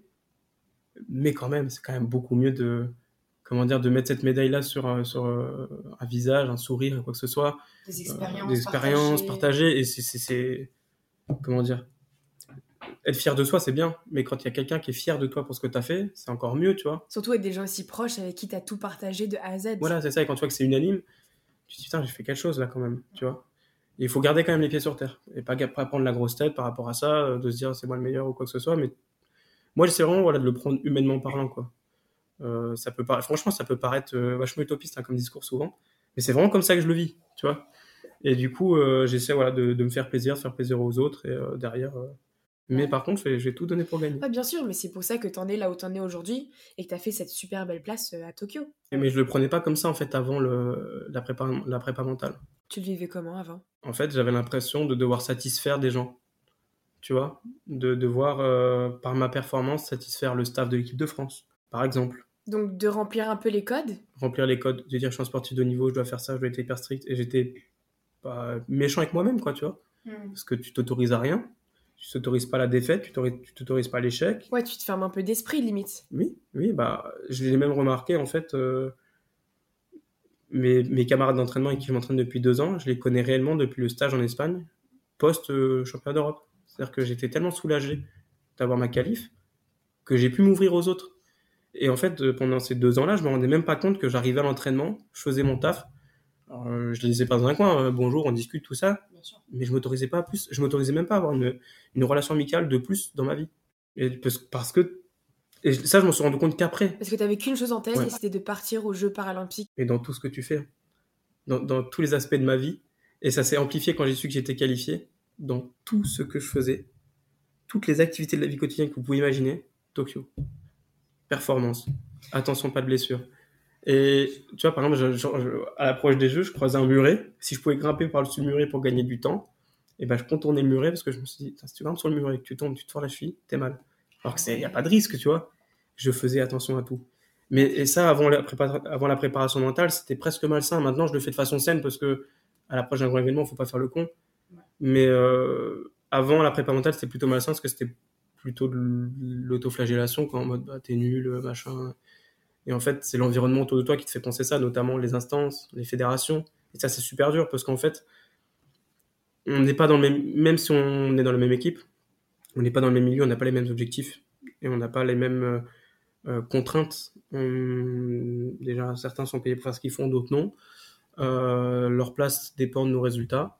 Moi, que je, que je perds ou que je perds pas l'athlète, je peux continuer. Tu vois, enfin, et du coup, tu as des conflits, euh, des espèces de conflits d'intérêts comme ça qui font que bah, il faut communiquer avec le staff. Et ça, c'est l'erreur que j'ai faite avant, c'est de ne jamais communiquer là-dessus. Quand tu dis avant, c'est avant quoi? Avant 2019, euh, les championnats du monde à Dubaï, en fait, je fais sixième mondial après une première année, euh, euh, enfin, où je, je, je, déjà je reviens d'une blessure où les médecins m'avaient dit le sport c'est fini. Donc j'ai eu huit mois d'arrêt. Euh, je reviens en 2019, j'arrive à me qualifier au championnat du monde. Un- Déjà, je suis content d'y être. Juste Ouais, retrouver l'équipe de France, d'y être, je suis content. Je fais sixième, je vois mon record en finale. C'est génial. Donc je me dis, c'est cool. C'est rassurant quand même. Bah, c'est rassurant. Puis tu dis, bon, bah voilà, au moins, euh, je suis pas fini, quoi. Donc tu dis, bon, euh, puis il faut remettre dans le contexte. Je passe mon mémoire cette année-là, j'emménage sur l'île, je change de métier, je laisse ma famille derrière moi. Enfin, tu vois, Ouais, je chamboule tout. bah, tu vois toutes les sphères qui est autour de ça, en fait, euh, complètement, ouais, je chamboule tout, comme tu dis. Et puis t'arrives, euh, quelqu'un qui est du staff, hein, qui vient te voir et qui dit, ça va, t'es t'es content quand même? Toi, t'es là, mais comment ça quand même? Et en fait, moi, ça m'a détruit, quoi. Je me suis dit, mais putain, je fais tout ça pour ça Ouais, tout ça pour être entouré de personnes et même d'un staff qui qui pas à, te, se mettre dans tes bottes, quoi, qui arrivent pas à se mettre dans tes chaussures. Bah, qui, en fait, euh, tu sais, parfois qui néglige un peu cet aspect humain, euh, mais parfois euh, par maladresse, tu sais, encore une fois. hein. Surtout, il n'y a pas eu de dialogue, en fait. On n'a pas dialogué, je suis aussi coupable de ça. Mais derrière, ça fait quand même mal d'entendre ça, parce que tu dis, putain, quand même, enfin, les gars, je sais pas, enfin, c'est quand même pas des excuses que je me trouve. Ce que je fais, enfin, ce qui m'arrive à l'extérieur de la piste, ça m'arrive. C'est pas un truc que je- que j'invente pour, pour justifier ma contre-performance ou quoi, tu vois. Bien sûr, et comme tu l'as si bien dit tout à l'heure, t'es pas une machine. C'est pour ça que du coup, euh, j'ai commencé la préparation mentale à ce moment-là, parce que c'est ce qui m'a permis de sortir de ça. Euh, la préparatrice mentale m'a aidé à prendre du recul, m'a dit qu'il fallait que bah, j'en discute avec eux euh, directement, ce que j'ai fait. Et depuis, ça se passe beaucoup mieux. Et j'ai décidé voilà, de- de- d'adopter ce truc-là, de la communication. Et euh, c'est hyper important, de- mais c'est comme dans tout en fait. Il faut, faut communiquer parce que Ouais, on peut pas savoir ce que l'autre pense. bah, ce que euh, l'autre pense, et il faut, tu vois, faut, c'est normal que la Fédé ait des objectifs aussi. Enfin, tu vois, euh, leur place, elle dépend de ça. Donc, euh, je peux comprendre que les gars, ils soient sous pression, tu vois. Mm. Après, derrière, c'est euh, bah, quel dialogue on met en place pour que leur pression reste à l'heure, la mienne reste la mienne, et qu'on ait une pression commune qui soit du fait de notre objectif commun. Donc ça, ça a été, euh, ça a été ex- extra compliqué. J'ai même failli arrêter à ce moment-là, en fait. Euh, euh, en fait, la prépa mentale, c'est mon barreau d'honneur, quoi. Je me suis dit, si ça passe pas, j'arrête Ok. Parce que bah c'est trop dur, tu vois. C'est trop dur de, de, de faire autant de sacrifices, euh, de l'imposer à autant de gens, et que derrière, euh, bah, ça soit juste pour une tape dans le dos, quoi, avec euh, t'es content quand même. euh, bah, ça va 5 minutes, quoi, tu vois. Bah ouais, j'imagine. Après avoir enduré tout ça, avoir sacrifié tant de choses. Bah ouais, mais le, ouais, c'est, puis le pire, c'est que ça que tu te rends compte après, quoi. Tu vois, moi, je me suis rendu compte de ça euh, quand je me suis réouvert aux gens. Je me suis dit, mais putain, je devais, je devais vraiment être infect, quoi. Mm. Euh, en fait, non, hein, les gens m'ont dit non, t'inquiète. Non, mais euh, j'en doute pas. hein, Mais doute pas. moi, j'avais l'impression de, du coup, je me suis dit, putain, mais en fait, j'étais pas moi-même, quoi. Ouais, limite, tu te perds un peu, quoi. Non, tu te perds, Tu te tu te perds, démarres. toi, tu te perds toi-même parce que tu te construis autour d'un truc euh, qui va conditionner, qui conditionne ta vie et auquel t'es même pas sûr de participer, tu vois. C'est, c'est ça qui est hyper difficile. Après, il faut que ça reste beau, tu vois. Il faut que ça reste, faut pas que ça devienne obsessionnel, etc. Et la- avec la préparation mentale, ça m'a aidé aussi à, à le voir autrement. Mais euh, au début, euh, ça, il y a un moment où ouais, c'est devenu un cauchemar, vraiment. Alors que ça, c'est un rêve les jeux. C'est pas, ça doit pas être, euh, Pas subi. Non, ça doit pas être subi, voilà. Ouais, non, mais complètement. Et justement, là, tu nous fais un petit parallèle de, de cauchemar, rêve. Et pour moi qui, qui suis non-athlète, lol, mais qui suis super intéressée par sport et tout ce qui est psychologie du sport, les JO, ça représente euh, un petit peu le, summum, le gâteau sur la cerise euh, pour, pour un athlète, quoi, un athlète de haut niveau en tout cas. Tu vois, par exemple, euh, dans n'importe quel sport, que ce soit été, été ou hiver, des athlètes qui se font tatouer tous les anneaux olympiques. Donc c'est assez impressionnant, c'est un peu l'événement d'une vie, c'est un but. Et, et donc du coup, avec l'image que tu viens de nous donner, le parallèle que tu viens de nous faire, comment est-ce que tu t'es senti la première fois que tu as mis un pied dans le stade dans lequel tu allais courir ta finale paralympique? Alors c'était à l'échauffement, c'était des échauffements, on avait le droit de découvrir le stade, et puis ensuite il y avait un, ce qu'on appelle des échauffements au start. En fait, c'est le starter qui vient, qui fait des départs, et toi tu as le droit de t'entraîner euh, pour, voir les cellules, de, etc., et avoir ça en tête le jour de la compète. Et le sentiment, c'était un sentiment de fierté, euh, et vraiment d'un stade immense construit pour nous. Euh, T'es fier, quoi. Tu te dis, bah, je suis au top, tu vois, même si, même le dernier des jeux, il est au top, tu vois. Parce qu'il faut, il faut y aller au jeu. C'est tellement dur d'y aller déjà. Ouais, bien sûr. Déjà ça, c'est énorme. Ensuite, il faut se qualifier en finale, puis ensuite, il faut encore gagner, quoi. Dans des sports individuels où t'as, bah, on s'en met, t'as quand même euh, qu'une chance sur huit d'être champion et trois chances sur huit d'être sur le podium. Donc, euh, comparé par exemple à quelqu'un qui passe les tours de qualif au judo où il est quasiment, euh, tu vois, attiré d'une médaille au bout d'un certain stade, nous, euh, tu n'es jamais assuré d'une médaille jusqu'à la fin, quoi. Après, c'est notre sport qui veut ça, hein. on l'accepte une fois que c'était les règles, mais c'était vraiment euh, ça, le- un sentiment de fierté, ouais. Et de, de, j'étais tout petit aussi dans le stade. Ouais. Déjà de base, je suis petit, je suis 1m65 pour ceux qui, qui écoutent, Euh, et le stade est immense. Donc euh, j'étais euh, tout petit dans ce truc-là, mais très fier de très fier d'y être. En plus, très fier de derrière, tu cours derrière les athlètes olympiques que toi tu vois à la télé, derrière les gens que tu as. Moi, je regarde, la... enfin, je suis l'athlétisme depuis 2010, quoi. Et de me dire que bah aujourd'hui, j'ai le parcours des gens que j'admire, enfin, en tout cas des bouts de parcours des gens que j'admire, c'est, bah, ça rend fier. Ouais, j'étais fier de moi. Et avec raison, t'as tout pour, hein, t'as tout pour être fier. hein. Depuis tout à l'heure, on parle euh, des obstacles qui ont été mis dans ton chemin, euh, que t'as réussi à surmonter. Donc euh, franchement, euh, félicitations à toi. hein. Et donc du coup, pour te préparer à, ces, à ces fameux Jeux paralympiques, comment est-ce que tu t'es préparé physiquement et mentalement? Physiquement, j'ai séché. Je faisais tout. Euh, comme je te disais tout à l'heure, c'était en sessionnel deux mois avant les Jeux. Je faisais tout pour le jour J. J'étais en forme et je le sentais dans, comment dire, et je le sentais dans tout ce que je faisais. Ah ouais? Tu te sentais fort, tu te sentais puissant, genre. Je le sentais fort, quoi. Tu vois? C'est une bonne sensation, hein, quand même. Ouais, c'est. Mais par contre, faut faire attention parce que c'est enivrant et euh, c'est hyper addictif. Et euh, du coup, euh, là, du coup, il y a un suivi nutritionnel aussi qui est important parce que tu te dis, putain, en fait, ça, je suis bien là, attends, un petit, un petit peu plus, machin. Et en fait, tu rentres dans un truc où, où, c'est addictif. C'est même pas esthétique, hein. Tu vois, euh, c'est pas pour plaisir d'avoir des pecs et des veines qui ressortent, c'est juste tu te sens fort, quoi. Et euh, c'est ouais, c'est enivrant, donc euh, c'est important d'être entouré à ce moment-là aussi pour, pour rester droit dans ce que tu dois faire et que ça, Ouais. tu, tu détournes pas ton objectif premier, tu vois. Ouais, totalement. Et je pense qu'il y en a beaucoup qui sous-estiment le pourcentage et le nombre d'athlètes qui souffrent de troubles du comportement alimentaire, notamment chez les femmes. Beaucoup, bah, parce euh, qu'on leur, enfin, il y a une pression sociale euh, premièrement, puis une pression aussi euh, de, de la part de- des staffs parfois, des coachs, qui est terrible. Et que je sais qu'il y a des filles qui prennent des remarques sur le- leur assiette que nous, les mecs, on nous fera jamais, alors qu'on peut avoir la même assiette, tu vois. Sérieux? Bah oui, Et t'as déjà été témoin de, de ça? Moi j'ai entendu, ouais. Franchement, c'est quelque chose qui me choque. Parce qu'en gros, j'ai fait ma thèse de fin d'année d'études. Du coup, j'ai fait un, un diplôme de psychologie à Londres. Et ma thèse de fin d'année d'études se concentrait sur les troubles du comportement alimentaire dans les sports d'élite. Donc, que ce soit les sports d'endurance, des sports de catégorie, des sports d'esthétisme, ça incorporait tout ce genre-là. Et en gros, de toutes les études que j'ai analysées, euh, grosso modo, 42% des athlètes souffrent du comportement alimentaire. De comportement alimentaire, pardon. Donc, que ce soit infligé euh, par le coach, ça c'est quelque chose que j'ai vu, mais par exemple par des collègues, des, des- des- personnes avec qui tu, vas t'entraîner, c'est ça me ça me choque quoi. Bah, parce qu'en fait, dans les conversations, parfois, euh, je l'ai surpris et des- fois, tu, tu te dis, ouais, mais l'athlète là, l'athlète là, c'est toujours des femmes dont on parle. Il faudrait qu'elles perdent temps. Faudrait qu'elles perdent temps. Et c'est beaucoup plus rare de l'entendre pour un gars. Mais ça va être basé sur quoi en plus ces, ces propos, ces jugements? Sur une performance, sur un esthétisme? Basé sur, euh, comment dire, basé sur le fait que, euh, c'est rien, je pense que c'est pour la perf. Et le truc, c'est que euh, les femmes de, naturellement sont moins athlétiques en fait. Tu vois, genre les abdos, ils sont une femme pour qu'on voit ses abdos, faut qu'elle taffe beaucoup plus qu'un homme, bah, parce que tu as une couche physiologique de graisse qui est là pour accueillir un enfant, parce que bah spoiler alerte, les femmes euh, tombent enceintes. T'as as ça et en fait euh, bah, physiologiquement aussi, les, femmes et hormonalement, euh, avec notamment les pilules, etc. Bah, sont plus sujettes à prendre du poids que les hommes. Et, euh, et je pense que c'est sociétal. Hein.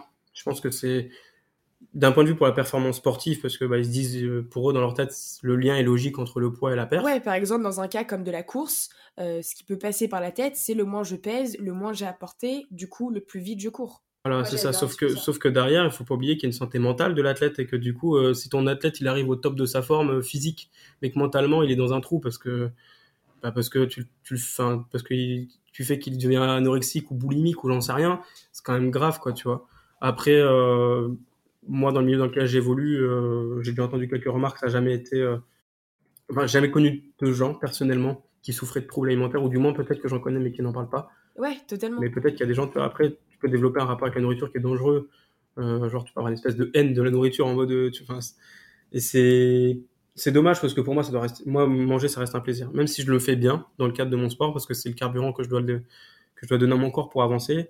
Euh, je vais pas, si j'ai envie de bouffer un bout de fromage, moi, la bout de fromage. La rigueur, elle doit venir à l'approche des grands championnats. Euh, et quand dans la journée, enfin, euh, quand dans le milieu de la saison, tu as besoin d'un bout de fromage parce que ça va faire du bien. Grave. Et mentalement, ça te fera du bien. Tu auras de la dopamine qui va être sécrétée. Mais voilà. Euh, au lieu de te forcer à bouffer euh, de, de, la salade toute la journée, là. Et, et en fait, le truc, c'est que tu vois, il faut qu'il y ait un suivi pour moi. Quand il y a un suivi nutritionnel, il faut qu'il y ait un suivi psy derrière aussi. Mmh.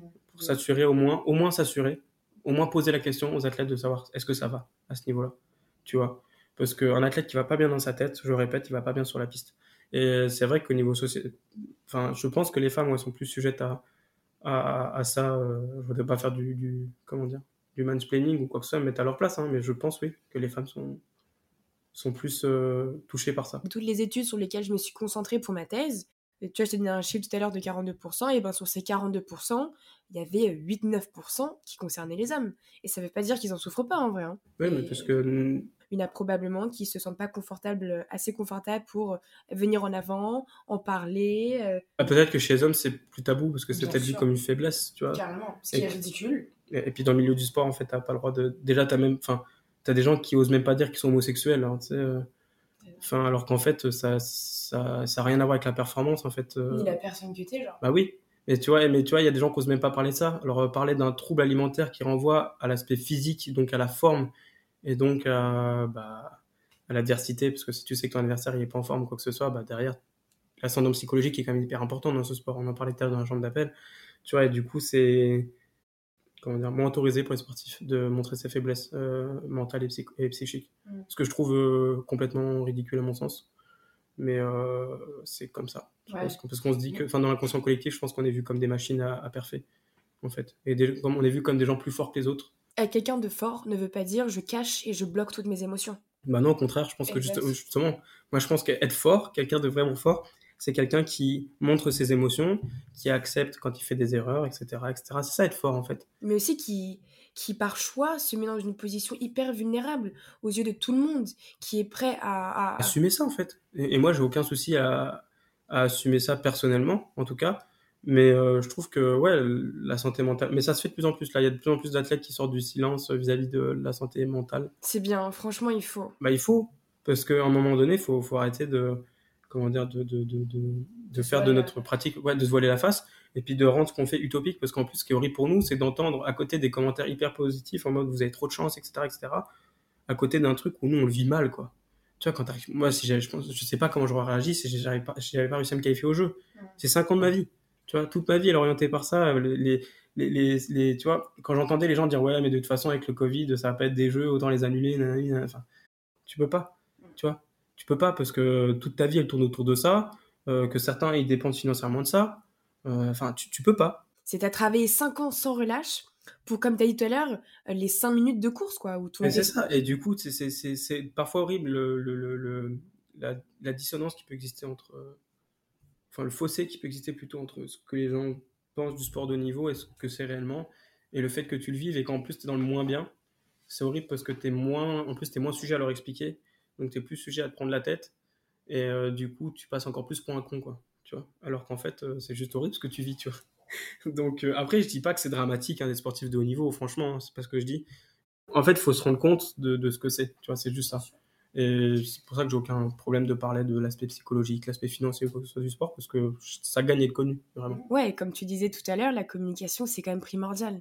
Et à partir du moment où tu es honnête sur ce sujet-là, il y a quand même des bonnes personnes qui vont te suivre derrière. En fait, tu as tout dit. Le mot, c'est l'honnêteté. Et moi, c'est. euh, J'essaie d'être honnête dans ma pratique. Honnête, en tout cas, vis-à-vis de mes valeurs à moi, euh, de celles que je défends. Après, euh, je dis pas que c'est les bonnes. hein. Je dis que ce sont les miennes et c'est celles que, avec lesquelles je veux performer. Donc, euh, j'essaie d'être le plus honnête possible avec ça et ça m'aide à avancer. Voilà. Bien sûr. Ouais, je, je partage beaucoup ton point de vue. C'est une, c'est une belle philosophie de vie. Un bon train de vie à avoir, en tout cas. Mais pour venir un petit peu sur ce que tu as dit tout à l'heure par rapport au championnat d'Europe, tu nous as parlé que quand tu arrivé sur le terrain, on t'a filmé et tu avais l'air hyper relâché.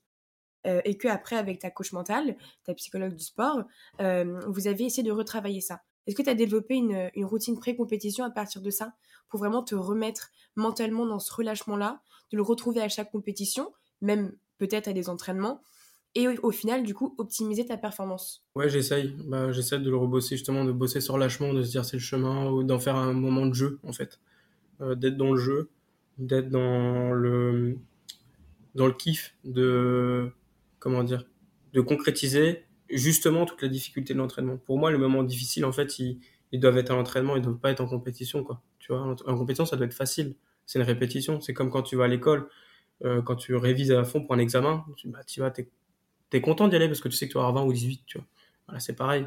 Quand tu sais que tu as bossé, que tu as mis en place ce que tu avais à faire, en fait, il n'y a plus à stresser à, à partir de là. C'est beaucoup plus facile à dire euh, qu'à faire parce que il peut, euh, tu sais, tu, peux avoir une belle machine qui tourne bien, puis un petit grain de sable dans la chambre d'appel et tu paniques et c'est fini. Tu vois, tout ton mindset, il, il dégage. C'est fou. Il faut essayer de, de, de rester éloigné de ces grains de sable là, tu vois. Mhm. Et du coup, comment tu vas faire pour te, pour te remettre dedans? Euh, moi, j'ai une, euh, comment dire, j'ai une petite euh, technique de, je pense, que ça doit, ça s'appelle de la programmation neurolinguistique. Ok, moi non, je, je connais pas. Euh, PNL, en fait, je me, je me répète un mantra et je me, je sais que quand je rentre dans les starting blocks, je fais toujours la même chose. Euh, j'ai comment dire, j'ai fait un ancrage en fait euh, positif sur ça. Ok. Et je, genre, je me frappe les cuisses, je hurle un bon coup et je me place dans les blocs. Mais avant, par contre, avant ça, je sautillais partout. J'étais là en mode, allez, ça va se passer. Limite, tu vas regarder un peu dans les gradins et tout. Ouais, voilà, ça, ouais. j'étais un peu le. là, là, maintenant, je suis beaucoup plus relâché avant de rentrer dans les blocs. Je m'autorise à gueuler un bon coup avant les blocs. Comme ça, je garde mon influx nerveux. Et euh, après, euh, une fois que je sais quand il dit à vos marques et que je tape sur mes cuisses et que dis allez, je suis dans mon truc. Ok. Et voilà, j'attends. Il n'y a que le coup de pistolet qui me ferait réagir. Le, le mantra que je me répète, c'est toujours de me dire voilà, t'es profite, profite, profite, profite. T'as bossé dur en entraînement, maintenant c'est faut profiter le chemin, le chemin, le chemin quoi. Tu vois. C'est un truc qui a marché quoi en fait. Hein. Grave. Donc euh, de- après depuis ça, il y a eu que la course à, à Tokyo en série, je, bats mon, je rebats mon record, donc euh, ça a bien fonctionné. Puis la course en finale où je rebats pas mon record, je fais un départ plutôt moyen, mais je pense pas que ce soit pour des questions psychologiques. euh, en tout cas, enfin moi j'ai pas le souvenir d'avoir paniqué à aucun moment, ni d'avoir été justement en sous, sous tension, parce que tu sais, justement à force de te relâcher, tu peux être sous tension aussi. hein. Tu, peux être, tu peux être là en mode euh, bah, ne plus avoir le- la pression de l'événement et justement que c'est un effet négatif. Donc faut toujours rester conscient. Après, je pense que bah, c'était juste un. C'était juste pas le meilleur départ de ma vie, quoi. Voilà, c'était une course comme une autre, et, et puis c'est tout. Donc, euh, non, non, j'étais plutôt content. Puis depuis, j'ai pas, j'ai pas refait de, pas refait de compétition encore. Donc, euh, je peux pas te dire si ça fonctionne à 100% encore, mais j'espère. Grave, bah en tout cas, ça, ça a plutôt bien marché, quoi. Ça s'est prouvé assez efficace et on verra bien par la suite. Et arrivé à ta finale de 100 mètres, tu es dans tes starting blocks, ou dans la salle d'échauffement, euh, ou dans le, la salle d'appel. Dans quel état émotionnel est-ce que tu te trouves? Motivé. J'étais motivé, euh, je croyais en moi, ma chance de médaille. Tu pensais avoir mis toutes les chances de ton côté? Ouais, je pense, et même en passant là à la ligne quatrième, euh, je pense que même en, en ayant explosé mon record, j'aurais fait 11-15 et j'étais quand même pas sur le podium. Donc euh, que tu fasses 11-15 ou 11-50 au jeu et que tu finisses quatrième, c'est la même place. Il n'y a que ça qui compte. Donc euh, du coup, euh, il y a eu une petite déception de, de ouais, je t'ai dit 5 minutes en fait, de te dire putain, Genre, j'étais à ça, quoi. j'étais à ça. Mais en mettant en perspective. En perspective, puis tu te dis bah les mecs sont juste meilleurs que moi aussi. Enfin, il y a ça aussi. Tu te dis à un moment donné, je suis un sport concu- de, de concurrence où ça joue au centième de seconde. Bah, excuse-moi de pas être le meilleur du monde, quoi. C'est pas, tu vois, tu dois pas t'en vouloir de ça. euh, aucun regret. C'est vraiment ça le mot. Aucun regret, aucun remords. J'étais bien. Ouais, parce qu'à partir du moment où tu donnes tout, tu peux pas trop regretter, quoi. Ouais, non, c'est sûr. Puis, puis tu sais, ce... tu le sens que t'as tout donné, quoi. Tu sais, t'es déçu, t'es déçu, t'es déçu. Puis très vite, tu dis, Hmm, non, en fait, c'est bien quand même. Tu vois, ça va. T'as tout Mhm. donné, t'aurais pas pu faire grand chose de plus. Et en plus, moi, je m'analyse très très vite après la course. Euh, c'est parfois c'est une qualité, mais parfois c'est un défaut aussi, parce que des fois, tu, tu sais, tu fais une course et tout de suite, t'es dans l'analyse. Tu prends pas le temps de émotionnellement. euh, Ah, mais l'horreur, en plus, quand tu sors de ta course, t'es tout essoufflé, tu dois déjà parler euh, aux journaux, à une caméra. Ah, mais là, ça va, là, ça va. J'ai eu une très bonne interview. Euh, d'ailleurs, c'était une. Y a les gens, une personne sur deux, en fait, qui me parlait des jeux, me parlait de l'interview plutôt que de la course. Ah ouais? Donc, elle a marqué à fond les gens. Comment ça se fait qu'elle ait autant marqué les gens? Ils ont trouvé que c'est un discours très lucide. Cinq minutes après, une... bah, tu vois, dans les... enfin, je te montrerai l'interview. C'était très, je suis essoufflé encore. Tu vois, je viens de courir. Donc, euh, je suis encore dans mon truc. Et en fait, le gars me pose des questions et j'arrive à y répondre de façon assez lucide. Et en fait, je me dis que, bah, en fait, je suis juste resté moi-même. Parce qu'en fait, quand t'es comme ça, tu sors d'une course, je te garantis que tu peux pas, tu peux pas édulcorer tes propos ou quoi que ce soit. Tu- ce qui sort de ta bouche, c'est, c'est, c'est brut. Ouais, c'est ce que tu penses. Grave. C'est brut, quoi, tu vois. Et donc, du coup, ils ont été, euh, ouais, les gens étaient plutôt euh, surpris que 5 minutes après une course. Mais en fait, pour moi, c'est normal parce que je suis toujours dans l'analyse tout de suite. Dimitri Josvicki qui sort de sa finale du 100 mètres. Dimitri, c'est peut-être pas le podium, mais c'est quand même pas mal que demander de plus pour une première participation. Oui, c'est c'est une. Je pense être à ma place euh, ce soir. La marche était un peu haute quand on voit le temps des, des trois premiers. Il y a deux mois, je partais pas au jeu encore. Je me suis qualifié euh, in extremis au championnat d'Europe. Et là, aujourd'hui, je suis de finale, termine quatrième. Donc, euh, je vais pas me, me plaindre de ça. C'est un peu la place euh, que personne aime- aimerait avoir, mais c'est la mienne et je l'accepte. Merci beaucoup, Dimitri. Et maintenant, en plus, c'est même devenu un même, une vanne dans, dans mon entourage. c'est carrément un mime, le truc. en fait, ils, ils se foutent de moi parce que, genre, j'ai bah, quatrième et à la fin de l'interview, je dis, bah voilà, on dit souvent que c'est la place euh, que personne voudra avoir, mais là, ce soir, c'est la mienne et je l'accepte, tu vois. Puis j'ai un grand sourire quand je le dis parce que je le pense vraiment, tu vois. C'est beau, en plus Non mais toi et je le pense, tu vois. Il y a du coup là il y a, bah, il y a les Jeux de Pékin et puis euh, il y a un Français qui finit euh, quatrième, le pose Ben Cavé là en, en, en ski de boss, je crois. Et, et ma copine on regarde ensemble et elle me fait tu penses que tu penses que c'est sa place et il l'accepte Et, et j'ai mes potes qui m'envoient des trucs comme ça aussi, tu vois. Trop ils sont là en mode euh, ouais c'est une belle quatrième place et tout. Et tu vois c'est moi je le prends bien parce que je trouve ça je trouve ça Bien drôle, sûr. tu vois. Mais bien sûr, c'est sûr que ça part- d'un bon sentiment. euh, T'as un recul de fou, cinq minutes après ta course, enfin, waouh, après ta finale en plus. Je pense que si, si j'ai réussi à être, euh, c'est parce que ce travail-là, je l'avais peut-être déjà fait avant, justement, de me rendre compte de, de ce que j'avais fait, tu vois. Mais euh, j'avais peut-être commencé ce chemin-là de, de résilience, je sais pas si on peut dire, euh, de vis-à-vis du parcours, quoi, tu vois. Peu importe le résultat. Parce que je te dis, de toute façon, même avant de partir, au championnat d'Europe, je me disais, peu importe le résultat, donc que ça s'arrête. Donc, tu vois, peut-être qu'il y avait une part du travail qui était déjà fait, quoi. Ouais, carrément. Que t'avais peut-être euh, déjà anticipé tout le truc, quoi. Ouais, Finalement. mais par contre, c'était le retour à la réalité était du coup de ce fait plus compliqué. Mm. Parce que tu t'arrêtes et il n'y a plus rien. Parce que t'as pas anticipé la suite. Parce que oui, c'est en fait, tu vises tellement les, les, les jeux Il n'y a rien après. que t'arrives, tu finis ta course et, après rien. quoi Il n'y a rien. Surtout que dingue. moi, pour- en plus, je suis une quatrième. Donc, tu vois, c'est vraiment le mec qui. Tu sais, quand tu, quand tu gagnes, après, il y, a le- il y a le podium et tout. Donc, tu restes un peu dans ce truc. Voilà. Et en fait, quand tu es une quatrième, ou huitième, ou dernier, peu importe, t'es dans le cou- En plus, c'était des longs couloirs vides. Il n'y a pas de spectateurs. Longs couloirs très vides. Et tu as 5-10 minutes de marche pour arriver à, à récupérer tes vêtements. Et je suis tout seul. Et en fait, j'étais partagé. J'avais envie de pleurer. Je sais pas pour quelle raison. Et à la fois, j'étais content. J'ai pas, j'ai pas pleuré. Euh, peut-être, euh, je sais pas, je me suis peut-être pas autorisé à le faire. Je me suis dit, bah voilà, c'est fini. Tout ça pour ça. Enfin, tu vois, c'est pas tout ça pour ça de, de, de déception. hein. Si tu dis, bah, tout ça, vraiment tout ça, ce, ce, ce mélodrame là, pour ça. Tu te Pour dis- ces, ces 10 secondes, comme Ouais. tout à l'heure, ce, ce et en- chemin-là. et en tu fait, c'est hyper, euh, comment dire, c'est à la fois hyper galvanisant et à la fois hyper, euh, tu sais, t'as un petit truc, euh, je sais pas, c'est c'est hyper euh, extrême comme truc. Tu vois, tu te dis, bah, en même temps, c'est rien, mais en même temps, c'est énorme. Après, bon, je suis rentré à l'hôtel et puis je suis, j'ai répondu à tous les messages, j'ai rouvert mon téléphone et, et je suis resté un peu plus dedans jusqu'à la fin des jeux. Et surtout, à 3h du matin, j'ai été manger ma classe. J'a- J'arrive à 3h du mat, je pose mon, je laisse mon téléphone euh, et, je bouffe ma glace. comme un abruti, mais comme un imbécile heureux. Tout seul dans la, dans le- mais vraiment tout seul dans la cantine. hein. Il y a 2000 places autour de moi, je suis tout seul, je mange ma glace et je suis content. 3h du mat. Ouais. Après ta course, le soir de ta course. Ouais, j'étais en- j'étais encore en combi, j'étais même pas déshabillé, tout ça, je resté. Et j'étais là, j'étais juste- content de manger ma glace. Tu sais, un peu comme si la récompense de 5 ans de travail, c'était une glace. Mais franchement, J'espère qu'elle était bonne, moi. Parce que, waouh. Et je te jure, j'ai tellement apprécié cette glace. Elle voulait dire tellement de choses, tu vois. C'était cool. D'une façon ou d'une autre, ça te permet aussi de, de t'attacher encore plus au moment, de, de faire les minutes durer un petit peu plus rapide, enfin lentement, de faire perdurer les minutes, de ne pas lâcher prise de ce beau moment au final. Parce que comme tu dis, tout ça pour ça, pas négativement, mais c'est peu au final pour tout ce qu'il y a eu avant. Et donc du coup, de, de se rattacher un peu plus longtemps à ce moment-là, ça fait pas de mal, quoi. Ouais, bah après, du coup, moi j'ai eu la chance de passer le 28 août et on partait le 6 septembre, donc j'ai eu le temps de kiffer quand Ah même. ouais, Tu vois, parce que si tu cours le 5, tu rentres le 6, t'es es dans l'avion, tu peux être déçu, euh, triste ou tu peux, je sais pas. Ouais, et en plus, euh, tu te dis, euh, pff, il y a 24 heures, j'étais sur la ligne de départ. euh, c'est un autre monde, quoi. C'est plus compliqué, et puis t'as t'as plus de temps pour cogiter, c'est horrible. Ouais, vraiment. Alors que là, en une semaine, j'avais plus d'hygiène de vie, j'avais plus d'heures, j'avais plus de. En fait, toute la rigueur a foutu le camp. C'était bizarre. Parce qu'en en fait, c'est comme si j'avais plus d'objectifs dans ma vie.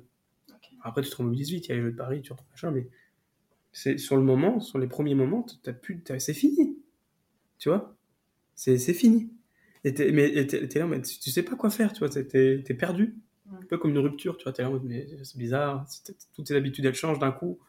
Ouais, tu passes vraiment d'un extrême à un autre, quoi. Ouais, mais c'est là pour le coup d'un extrême, euh, c'est abyssal. hein, Mm. Le spectre est assez large. Ouais, oui, oui, oui, oui, oui. Et du coup, t'es même en termes de d'exigence émotionnelle, d'exigence physique, etc. Une fois que c'est fait, c'est fait. Ouais, complètement. Et d'ailleurs, ça me fait penser euh, au documentaire que Michael Phelps a, a fait, The Weight of Gold, du coup le poids de l'or. Et dans ce documentaire-là, il y a, il y a beaucoup de témoignages d'athlètes, euh, et en fait, qui témoignent et, euh, et qui montrent en fait le fait que 80% des athlètes souffrent de dépression post-olympique. Et c'est vrai que, comme là on vient d'en parler, tu passes vraiment d'une adrénaline énorme, un aboutissement de temps et d'heures et de travail, de sacrifices, etc., à euh, manger ta glace au milieu de la cantine à 3h du mat euh, en habit de course, tu vois. Donc, comment est-ce que tu te sens une fois que tu es rentré chez toi, tu es en jogging, tu es dans son canapé? C'est quoi les sensations émotionnelles? Quand t'es à Tourcoing deux jours après, à Auchan-Tourcoing, en fait, en train de faire tes courses, c'est pas la même histoire. Déjà, déjà d'une, il y a le côté, euh, pendant, pendant trois semaines, un mois, été, euh, t'es sur le toit du monde, tu payes rien, on te fait tout, t'as rien à faire, t'es mis en avant, t'es, t'es roi du monde pendant trois semaines. Et puis tu rentres chez toi, euh, t'es à Tourcoing, il faut payer, payer ton panier de courses euh, à Auchan. C'est pas, la- même vie, quoi. Mais c'est la réalité.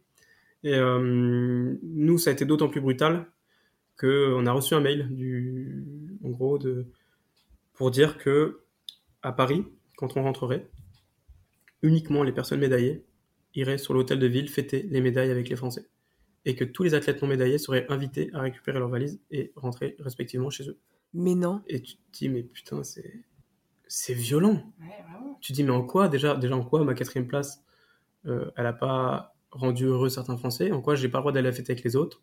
En quoi un Français lambda qui a pas participé au jeu, il a le droit de venir et moi, on me dit de rentrer chez moi? Donc Ouais. j'aurais pu venir, hein, j'aurais pu poser ma valise et venir. Mais franchement, tu sens, en fait, tu sentais bien qu'il y avait cet élitisme là, tu vois. Et ça, à trois ans des Jeux, j'ai trouvé ça euh, hyper maladroit, sachant qu'il y avait des sportifs qui avaient pas, qui avaient loupé leur jeu et donc bah c'est coup double, c'est double tarif, tu vois. Tu te sens pas trop considéré, quoi. Alors que tu as quand même représenté ton pays. Et ouais, tu ne sont pas considérés. Tu rentres chez toi, mais tout seul. Bah, moi, j'avais ma copine qui est venue me chercher, mais, mais même ça, en fait, t'es- tu reviens à la vie normale, la réalité. Parce que les jeux, c'est pas la vie, c'est pas la vraie vie. Les, les jeux, tout est décuplé, tout, C'est-à-dire dans, dans quel sens exactement? Tout est plus beau. En fait, c'est dans t'es à Disneyland pendant trois semaines et tu fais ce que tu veux. J'aime bien la Tax. T'as accès anticipé à tout, tu peux tout faire. Enfin, après, il y a des limites, hein, il y a des règles, etc. Mais je veux dire, tu t'es à Disneyland pendant trois jours. All inclusive, tout, tout, tout, tout, tout ce que tu veux. Et tu rentres, t'es chez toi. Et euh, derrière, après, c'est hyper compliqué parce que la réalité, elle revient. Tu vois, tout, le, tout le filtre, en fait, c'est comme si, à partir du moment où tu sais que t'es qualifié, un espèce de filtre qui va se placer devant tes yeux, puis tu vois la vie en rose. Puis en fait, on t'enlève le filtre du jour au lendemain, puis tout redevient, euh, tout redevient gris, quoi. C'est pas noir, c'est pas blanc, c'est gris. C'est la, la vraie vie, quoi. Et t'es là en mode, putain, c'est, c'est violent. Ouais. Parce que tu sais plus quoi faire, encore une fois, t'es... Pendant 5 ans, chaque fait et geste a été régi par un truc qui, euh, du jour au lendemain, se termine. Et même si t'embrayes sur le parc 2024, t'as toujours une période de latence. Tu vois, genre, je suis pas sorti de l'avion le 6 et je suis pas allé m'entraîner le 8. T'as toujours un mois de repos parce que le corps a été tellement poussé à un extrême. Parce que quand t'es, quand t'es dans ce niveau de pic de performance, sur un fil. D'un côté du fil, t'as le gouffre, tu blesses. Et de l'autre côté, euh, tu, t'es un, t'es dans le, le- l'apogée de, de ce que tu peux faire. Et il faut faire hyper attention. Et puis du jour au lendemain, tu as fini d'être sur le fil. Et puis, bah, il y a toujours une période d'attente. Et puis moi, ça a été d'autant plus brutal que je fais, en rentrant, je fais une occlusion intestinale deux semaines après les Jeux, hospitalisé. Euh, je perds 10 kilos, je perds tout. En fait, je perds tout. euh, tout. Et je passe à 6 heures de la mort. Tu, Ouais, ça, ça remet bien les choses en perspective. tu, et tu sors euh, de l'hôpital, euh, tu, tu- je, marche, je, je marchais à peine en fait, je faisais même pas deux pas devant l'autre. Et euh, j'arrivais pas à me tenir droit parce qu'il y avait la cicatrice et tout. Et tu savais d'où ça venait? Oui, en fait, ça vient de l'entérocolite que j'ai fait plus jeune, de la maladie dont je parlais. En fait, il y a eu tout un tas d'adhérences qui sont formées autour de l'intestin, entre la peau aussi, euh, les parois abdominales. Et suite, on pense en partie au relâchement aussi du corps après les jeux. L'intestin, il a été coincé dans une bride. En fait, il s'est pincé comme un tuyau d'arrosage que vous pincez. Donc l'eau, elle coule plus. Voilà. Et du coup, euh, le fait qu'il soit euh, empaqueté dans tout un tas d'adhérences, il ne pouvait pas se remettre en place. Et donc occlusion. C'est chaud. Et tu passes, euh, voilà, en deux semaines, euh, tu passes ça de, de t'es sur le toit du monde à t'as failli mourir et t'arrives même plus à mettre un pied devant l'autre. Et là, je peux te garantir que ta priorité, c'est pas de gagner une médaille d'or. hein. Ah. Ta priorité, c'est manger, boire, Ouais. marcher. Tu veux te remettre en route, Ouais. Avoir les fonctions basiques qui en fonctionnent, euh, être un humain, quoi. Réaliser déjà la chance que j'avais, que de, dans- ce cocon de circonstances, de tomber sur les, les bonnes personnes au bon moment, etc. Et puis derrière, je me suis dit, putain, mais le 100 mètres, pourquoi, pourquoi je me suis mis autant de pression avec ce truc-là? Tu vois? C'est En quoi les 5 ans que j'ai vécu sont plus graves que ce que j'ai vécu là en, en une heure, quoi? Parce que je suis rentré à l'hôpital, le médecin me dit, tu peux sortir. Il revient en courant comme dans Grey's Anatomy. euh, Vous avez du sang dans les urines, scanner. Tu sors du scanner, le mec il va le voir, il dit, en fait, on vous opère d'urgence, dans une heure, vous êtes sur la table. Waouh T'es là en mode, mais en quoi, en quoi, je me suis, pourquoi je me suis mis autant de pression avec un truc aussi futile que de courir vite? Parce qu'en soi, ça reste que le mec qui court le plus vite au monde. Oui, tu peux carrément le réduire à ça. Surtout dans un moment comme ça, quoi. Mais après, tu vois, ça prend tellement de place dans ta vie que tu te rends pas compte de tout ça. Et là, en fait, euh, bah là, je peux te dire que la hauteur, j'en ai pris. hein. J'ai été tiré d'un coup comme ça, là, sur le. Et je me suis dit, mais en fait, il faut que ça reste un plaisir, quoi. faut que ça reste un kiff. Euh, Que tu perds, faut que tu perds pas, faut que ça reste un kiff. Parce que quand j'étais à l'hôpital, la seule chose que j'ai envie de faire, c'est courir. Même faire des séances que j'aime pas faire, quoi. Tu vois, et là, c'est ce qui aujourd'hui fait que quand je suis en entraînement, là, j'ai repris un cycle depuis le 26 novembre. Là, j'ai un mois d'avance sur ce que le médecin avait prédit sur euh, la reprise du sprint. J'ai repris euh, mi-janvier. Et ils avaient dit que je reprendrais euh, mi-février, début mars, le sprint. Donc j'ai à peu près un mois d'avance. Enfin, je vais retrouver mon niveau là dans pas longtemps, je pense. Mais je le vois complètement différemment. Tu vois, euh, je, je me dis que c'est une chance, etc. Et puis quand les séances sont dures, j'ai un moteur supplémentaire de me dire, euh, putain, quand t'étais dans ton lit d'hôpital et que tu pouvais pas marcher, t'avais une seule envie, c'est de le faire, ce, ce truc-là. Tu vois, ça te manquait. Maintenant que tu y es, fais-le, tu vois.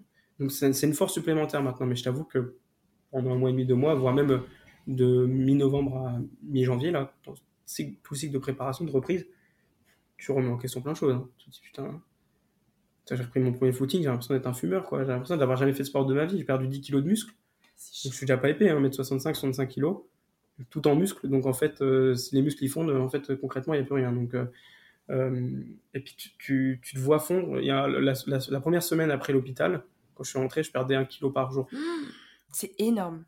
pendant une semaine. Et après, on a été voir mon coach. Avec mon coach, on a été voir le médecin du sport rapidement qui m'a donné un régime protéiné, etc., et qui m'a fait reprendre du poids de la baisse. Mais c'est même pas l'aspect esthétique de dire putain, je perds mes pecs et biceps, tu te sens faible. Complètement l'inverse de ce qu'on disait tout à l'heure.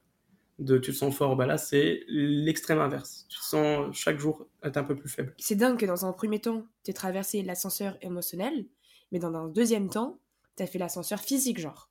Euh, après les jeux, deux semaines après les jeux, c'est un truc de malade quand même. Deux semaines après, là, tu te dis, mais putain, tu te rends compte, ça aurait pu m'arriver là-bas, ça aurait pu m'arriver avant, ça aurait pu m'arriver. Et du coup, je le prends vraiment comme une chance, ce qui m'est arrivé. Vraiment, on va encore passer pour un démago, mais c'est vrai. Je me dis, C'est vraiment. là parce que t'acceptes quoi. Ouais, c'est ça, c'est ça, j'accepte. Non, mais en fait, je me dis, si, parce que ça devait arriver, le, le médecin m'ont dit, vu l'état de l'intestin, euh, ils auraient pu poser une poche aussi. Et ils ont décidé de, fournir tous les efforts pour que je puisse continuer ma carrière. Donc ça, je, je les remercierai jamais assez. Je leur ai offert un maillot d'ailleurs, un maillot Ah ouais des jeux, ouais, euh, avec une petite carte signée et tout pour qu'ils puissent mettre dans leur service. Et première médaille, euh, je l'ai promis, hein, première médaille que je fais, que ce soit les France, peu importe le niveau de, de la médaille, je vais les voir avec la médaille et je leur dis que c'est grâce à eux, quoi. Et je me dis, mais putain, c'est un truc de dingue quand même ce qui m'est arrivé, tu vois. Et là, le fait que je sois revenu, euh, bah, les gens, ils sont. euh, Enfin, ça impressionne plutôt les gens. Que je sois revenu aussi vite et tout ça. Mais tu m'étonnes, avec un mois d'avance en plus, c'est phénoménal. Mais je- en fait, en soi, euh, j'ai pas l'impression de forcer quoi que ce soit. Tu vois, on pourrait. En fait, je suis juste moi-même, quoi, avec mon optimisme euh, et mon, mon utopisme, peut-être, j'en sais rien. Et du coup, je fais juste ce que j'ai à faire, quoi, tu vois. Donc, euh, donc voilà, c'était le retour des jeux brutal et je pense, en tout cas, si je reviens pas avec une médaille, je pense revenir avec la médaille peut-être, au moins sur le podium du pire retour des jeux. Ah mais ça c'est sûr, hein, c'est, je pense qu'on peut l'accorder. On peut demander à nos auditeurs de faire un vote, un petit sondage, et je suis sûre que tu es sur la première marge. hein. Ouais, je pense que je suis au moins sur le podium, tu vois. Et c'était quoi mentalement le plus dur pour toi là-dedans, au final? Mentalement le plus dur, ça a été vraiment le. C'est même pas là, en fait, quand ils m'ont dit tu pourras pas faire de sport. Je dis, mais je m'en fous. Je dis, sauvez-moi, j'ai mal, en fait. Bah oui. J'ai mal. Oui. Tu sais, pendant 5 jours, j'avais un- une sonde nasogastrique. Donc, c'est le truc le plus dégueulasse au monde. Ça passe par le nez, ça descend dans l'estomac, ça le vide. En fait, tu peux pas manger ni boire. Tu mangeras pendant trois jours. Bah, t'es perfusé, donc hydraté et nourri par son, donc t'as jamais faim. Par contre, la soif. Ta bouche, elle, ça sèche. Ah c'est vrai. Et 5 jours, les gens ils viennent, ils te visitent. Tu parles. Quand tu parles, t'as soif. Et moi, tu me connais, je parle beaucoup. Et donc, du coup, bah, j'arrive à un moment, je développais des stratégies, de- j'arrêtais de parler, je parlais plus. Je faisais, mhm. Et tu vois, et ça a été dur aussi pour mes parents euh, et pour mes proches de voir, euh, justement, de, de, de me voir d'une forme olympique à. euh, eux, ils revenaient 20 ans en arrière, 25 ans en arrière quand j'ai failli mourir à l'hôpital euh, à la naissance, quoi. Je sais même pas comment, comment votre corps. Ouais. Là, je me dis, bon, euh, ça va, la machine, elle marche bien. Ouais. elle a résisté le plus longtemps possible. Franchement, elle aurait pas pu, pas pu aller plus loin. Ouais, ouais, ça va. Tu vois, je me dis, je dois avoir une résistance physique quand même. Ou peut-être que tu vois, j'avais des signaux d'alerte que, que, que mon cerveau a chanté parce que j'étais trop focus sur les jeux. C'est possible. Mais, c'est, mais franchement, ça m'étonnerait pas. Et euh, voilà, c'était voilà, c'était assez brutal, mais bon, ça m'a forgé. Ça fait partie maintenant de mon parcours, de ma carrière. Et puis, euh, écoute, euh, que je revienne à niveau ou pas, bah, de toute façon, ça devait arriver. J'en veux à personne ou quoi que ce soit parce que c'est, c'est juste médical, quoi, tu peux rien. Bien sûr. Donc ma philosophie c'est ça, c'est soit tu décides de, et c'est ce que j'ai toujours fait d'ailleurs, soit tu décides de te morfondre avec ça et tu dis bah de toute façon c'est mort, j'ai tout perdu, je reviendrai pas, ça m'a pris 5 ans à arriver à ce niveau et puis là je, je repère tout. Soit tu te dis bon bah, bah j'y retourne quoi. Puis bon j'y suis retourné finalement j'ai potentiellement retrouvé mon niveau, je touche du bois du sein Ah bah carrément. hein. Moi aussi, c'est sûr. Je pense que tous nos auditeurs aussi. rapidement, mais tu vois ça a été euh, comment dire une épreuve. Ouais, bien sûr. Et tu te dis, bon, bah, finalement, c'était pas. Les, les jeux, c'était pas si grave, quoi. Ah bah c'est sûr que là, tu prends la perspective d'un aigle, hein, ça c'est sûr. Tu vois, un peu comme euh, le bac, t'en fais toute une montagne, et puis après, tu fais la passesse, puis tu dis, bah, finalement, le bac, euh, ça va. Puis bah, là, c'est pareil, tu fais les jeux, puis après, tu, tu, tu passes à, à ouais, 6 heures de la mort, puis tu dis, bon, bah, ça va, finalement. euh, Mais tu penses que du coup, cette leçon-là que tu as un petit peu apprise, c'est grâce à ce moment-là précis de ta vie, quand tu étais un peu dans ton lit d'hôpital et tu as pensé ça? Ouais, et je pense que ça m'a aidé à passer à côté de la dépression. Ok. Des post-jeux, tu vois? Parce que il a fait que je me remobilise- tout de suite. J'ai pas eu le temps de déprimer, tu vois. J'ai pas eu le temps. euh, de- à penser, genre Bah ouais. Puis bah tu sais, quand tu reviens dans la vraie vie, bah il faut que tu recales, euh, que tu remettes ton couple à flot parce que encore une fois, comme je te dis, il y a cette question de filtre et du coup bah t'es pas euh, tout se passait bien, hein, mais tu vois, faut remettre à flot toutes tes relations à côté, etc. Parce que c'est pas la même chose. C'est pas la même chose une fois que l'événement est passé. Donc t'es là en train de remettre de l'ordre dans ta vie, puis en fait euh, tu prends une, un, gros un gros chassé là, et c'est bien parce que ça m'a permis du coup de de garder aussi les pieds sur terre par rapport à, à ma performance. Ça se voit. de garder aussi euh, bah justement j'ai pu prendre le temps de réaliser euh, ce que j'avais fait. J'avais pas pris le temps. J'ai pu prendre le temps en convalescence surtout. Parce que j'étais à l'hôpital les médecins ils me parlaient ouais vous avez fait les jeux moi j'étais complètement shooté aux médicaments j'avais là ouais ouais, j'ai fait une quatrième ça ça faisait vraiment le mec qui s'en battait les steaks tu sais ignoble mais bon après j'étais j'étais shooté hein. mais tu vois euh, t'as pas le temps de te poser dessus puis là j'ai pris le temps de, de réaliser ce que c'était etc T'as aussi bah, le comportement des gens après qui, qui fait que tu te rends compte au fait de ce que tu as réalisé. Euh, t'as des gens qui te reconnaissent, euh, des gens qui parlent de ce que tu as fait, tu dis mais oh, c'est c'est incroyable, tu vois. Ça a vraiment eu un impact sur ta personne. C'est comme ça que tu l'as ressenti? Ouais, un impact, ouais, ouais. Et tu te dis, euh, c'est trop cool, quoi. C'est enfin, ça fait 5 ans que je galère et enfin, il y a des gens qui comprennent pourquoi. Et enfin, ça a servi à quelque chose, tu vois. Ouais, ça doit faire du bien. Parce qu'au final, tu... Parce que je pense que tu récoltes tout ce que tu as semé, quoi, tout au long des années. Ouais, c'est ça. Tu, tu te dis, bon, euh, tu sèmes pendant longtemps, longtemps, longtemps, et puis t'espères qu'il y a deux, trois graines qui vont pousser. Et bon, s'il y en a une qui pousse, c'est bien. Et bah, du coup, j'étais content, tu vois. Et toi, tu l'arroses, tu du Ah, soleil tous, les jours. tous les jours. Non, non, je, je- tu vois, j'essaie de récupérer le positif. euh, et après, je suis pas un surhomme, il y a des moments de bas aussi. hein. Bien sûr. Il y a des moments où ça va, ça va moins bien, mais à ces moments-là, justement, j'ai j'ai la prépa mentale qui m'aide aussi à, à repasser, tu sais, le curseur. Je sais pas, je vois ça, moi, comme une courbe sinu- sinuosidale. C'est les courbes qui font, qui montent, qui descendent. Cette ligne de normalité où t'es un peu dans- faible mentalement, puis tu remontes. Et après, tu vois, il y a un autre qui se passe. Voilà, puis l'idée, c'est de, de- que les périodes de faible durent le moins longtemps possible. Mais il y en a. Ouais, totalement. Je pense qu'il faut vraiment se laisser ressentir ce qu'on ressent sur le moment présent. Ouais, ouais, ouais, ouais. Mais je pense que tu vois, à Paris, euh, si euh, peu importe le résultat, si j'ai envie de pleurer, je pleurerai, quoi. Ah, mais si ton corps le souhaite, vas-y, hein, franchement, lâche-toi. Mais là, là, pour le coup, j'avais, enfin, je sais pas, à Tokyo, je me suis pas autorisé parce que je, mais je pense que c'est aussi parce que j'ai pas su, euh, j'ai pas su c'était les larmes de quoi, tu vois. Comprends. J'étais chamboulé, je savais pas si c'était genre de la déception ou justement de la joie ou en même temps de la un soulagement, tu vois. ça. Et ça se mélangeait un peu et du coup, j'ai dit bon bah, j'ai pas laissé ça sortir. Ouais, mais en même temps, normal, tu vois, c'est tes premiers jeux. euh, faut pas s'en vouloir de pas savoir trop trop ce qu'on ressent sur le moment. Non, bah ça a été. euh, Je pense que c'est pour tout le monde. hein. C'est- Après, t'as beau faire les, les jeux 30 000 fois, à un moment donné, quand tu prépares autant de temps pour un événement, euh, t'as toujours ce, ce truc, mais c'est sûr que quand tu l'as déjà vécu, au moins tu sais comment réagir. Mm. Tu sais que quand tu vas rentrer, ce sera moins facile. Donc tu sais que tu auras peut-être besoin de plus de soutien, donc tu sais que tu auras besoin de- peut-être de vacances.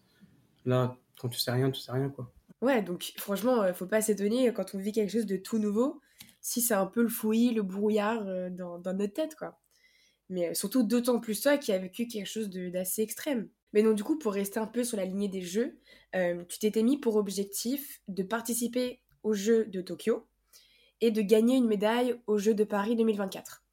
Donc le contrat est à moitié rempli, toutes mes félicitations. Qu'est-ce que tu vas changer ou renforcer dans ta prépa euh, globale euh, pour y arriver? Bonne question, parce que du coup, à l'hôpital, je me suis posé ces questions-là, parce que je me suis dit, bah, autant optimiser euh, ce temps-là. Et du coup, j'ai mis en place un suivi nutritionnel et médical axé sur ce souci intestinal qui peut revenir. Ensuite, je vais professionnaliser ma pratique en essayant de réduire mon temps de travail. Actuellement, je suis à 50%.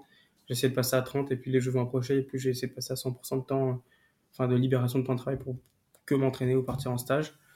Euh, je vais aussi utiliser les, bah, les moyens financiers qui vont en découler du fait que bah, y a forcément des sponsors qui viennent alors que c'était pas le cas avant. Et euh, du coup, bah, je vais essayer de juste mieux me servir de tous les outils que j'ai. Je pense que j'ai des outils en plus et j'ai les moyens de me payer certains outils en plus. Et je vais juste mettre plus de choses en place. Euh, mentalement, continuer dans, dans cet état d'esprit de lâcher mes émotions, de dire les choses quand ça va, de, de les dire aussi quand ça va pas, euh, d'être à l'écoute, de communiquer. Euh, Parce que la communication, c'est pas que se faire écouter, c'est enfin se faire entendre, c'est aussi écouter. Et c'est voilà être le plus euh, professionnel possible en fait pour aller chercher une médaille et avoir encore une fois le moins de regrets possible. Voilà. L'idée c'est ça. Après, euh, bah, tu sais pas, il y aura peut-être un mec qui va arriver, qui, qui va exploser la concurrence et puis bah tu vas pas l'avoir ta médaille quoi. Tu vois, tu, tu sais pas en fait. C'est ça qui est beau et, et en même temps terrible à la fois, c'est que et qui angoisse à la fois, c'est que tu te dis c'est pas parce que tu travailles plus et que tu as plus d'argent et plus et plus et plus que c'est toi qui gagne. Ouais, que tu fais forcément mieux, quoi. Ouais. Et du coup, et, et en plus que tu fais forcément mieux. Et du coup, ouais, c'est du coup, il y a, il y a ce truc-là, mais ça, en fait, tu l'acceptes. Tu te dis, euh, je suis sportif, ça fait partie des règles, quoi. Faut pas tergiverser dessus parce que sinon, t'avances pas. Tu vois, si tu te dis tout le temps, euh, il y a quelqu'un qui va, qui va me passer devant ou quoi que ce soit, bah, arrête. Parce qu'en fait, tu fais un sport de concurrence, donc oui. Et si, enfin, si tu restais meilleur toute ta vie, euh, ça serait, quoi. Donc en tout cas, moi, tout ce que je peux garantir aujourd'hui, c'est que je vais tout mettre en œuvre, comme je l'ai fait à Tokyo, pour réaliser mon objectif, que j'ai aujourd'hui plus d'outils pour le faire, et que je vais m'en servir pour, pour essayer d'y arriver. De par ta réponse, ça m'amène assez naturellement sur euh, ma clôturation, enfin la façon dont je clôture mon podcast, on peut dire. Et pour toi, je sais pas si c'est un traitement de faveur, mais en tout cas, j'en ai deux. Quel conseil est-ce que tu peux donner à un athlète qui a été diagnostiqué d'un handicap, qui soit similaire ou différent du tien, et qui souhaite rester dans le sport, ou en tout cas qui souhaite faire carrière dans le sport? Bah, Déjà, qu'ils foncent, qu'ils n'hésitent pas à s'y mettre, euh, parce que ça permet de rencontrer des gens qui seront comme toi, euh, qui seront aussi différents. Et euh, c'est ça aussi qui est beau dans les sports, c'est que ça permet de lutter contre toute forme de discrimination, de racisme ou quoi que ce soit, parce que En fait, c'est la vraie vie, quoi. Le sport, c'est la vraie vie avec les mêmes valeurs, etc. Et vas-y, fonce, vraiment, parce que tu t'épanouiras dans quelque chose. Et en plus, peut-être que tu pourras en faire quelque chose de grand. Euh, et au-delà de l'aspect compétitif, il n'y a pas besoin de gagner une médaille au jeu pour faire quelque chose de grand. En fait, le simple fait de se lever, d'aller faire un sport, de rendre fier sa, famille ou une personne qui est proche, quoi que ce soit, ou même d'être fier de soi, euh, bah, c'est déjà grand en soi, vraiment, je le pense. Et, et aussi, bah, sois la première personne à croire en toi, vraiment. Euh, ne laisse pas spécialement les gens dire que tu dois être, qui tu dois devenir. Essaye. Pire, ça fonctionne pas, c'est pas grave, hein, mais t'as essayé, quoi. Et c'est pas parce que tu as des difficultés ou handicap que tu pourras pas faire de grandes choses. Euh, fais ce que tu as envie de faire comme, comme, comme on te chante et, essaye. Voilà, t'as rien à perdre en fait en soi. Bah, tu m'offres une très belle réponse. Merci beaucoup. Et euh, j'espère que ceux qui nous écoutent euh, t'ont entendu euh, haut et fort. Ma deuxième question, du coup, pour en arriver, et pour clôturer cette belle conversation. Si toi, Dimitri, tu pouvais remonter dans le temps et te donner un conseil, qu'est-ce que ça serait? Si, si, toi, Dimitri, tu pouvais remonter dans le temps, quel conseil te donnerais-tu? Euh, Néglige pas la préparation mentale. Pas mal. Néglige pas la préparation mentale parce qu'il va t'en falloir du mental. Euh, et euh, je pense que ça fait une grosse partie du travail dans la performance. Je dirais aussi, fais bien attention des gens avec qui tu t'entoures. Vraiment, essaye de, de, garder autour de toi que des gens sains pour ton environnement.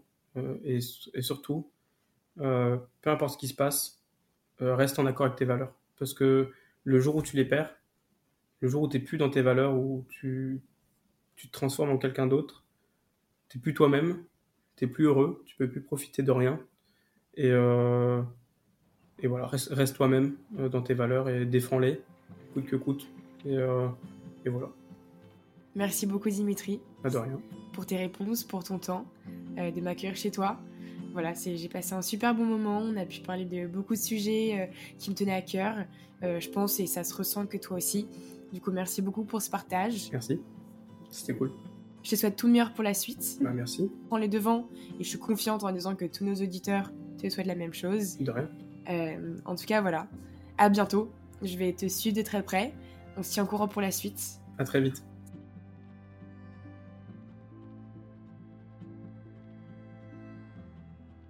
Te remercie toi, l'auditeur, d'avoir tout écouté, d'être arrivé jusqu'au bout si, euh, si t'es encore là. En tout cas, j'espère que t'as passé un super moment, aussi délicieux que j'ai pu passer, dans l'échange et dans l'écoute et le partage. On se retrouve très vite pour un nouveau podcast. Salut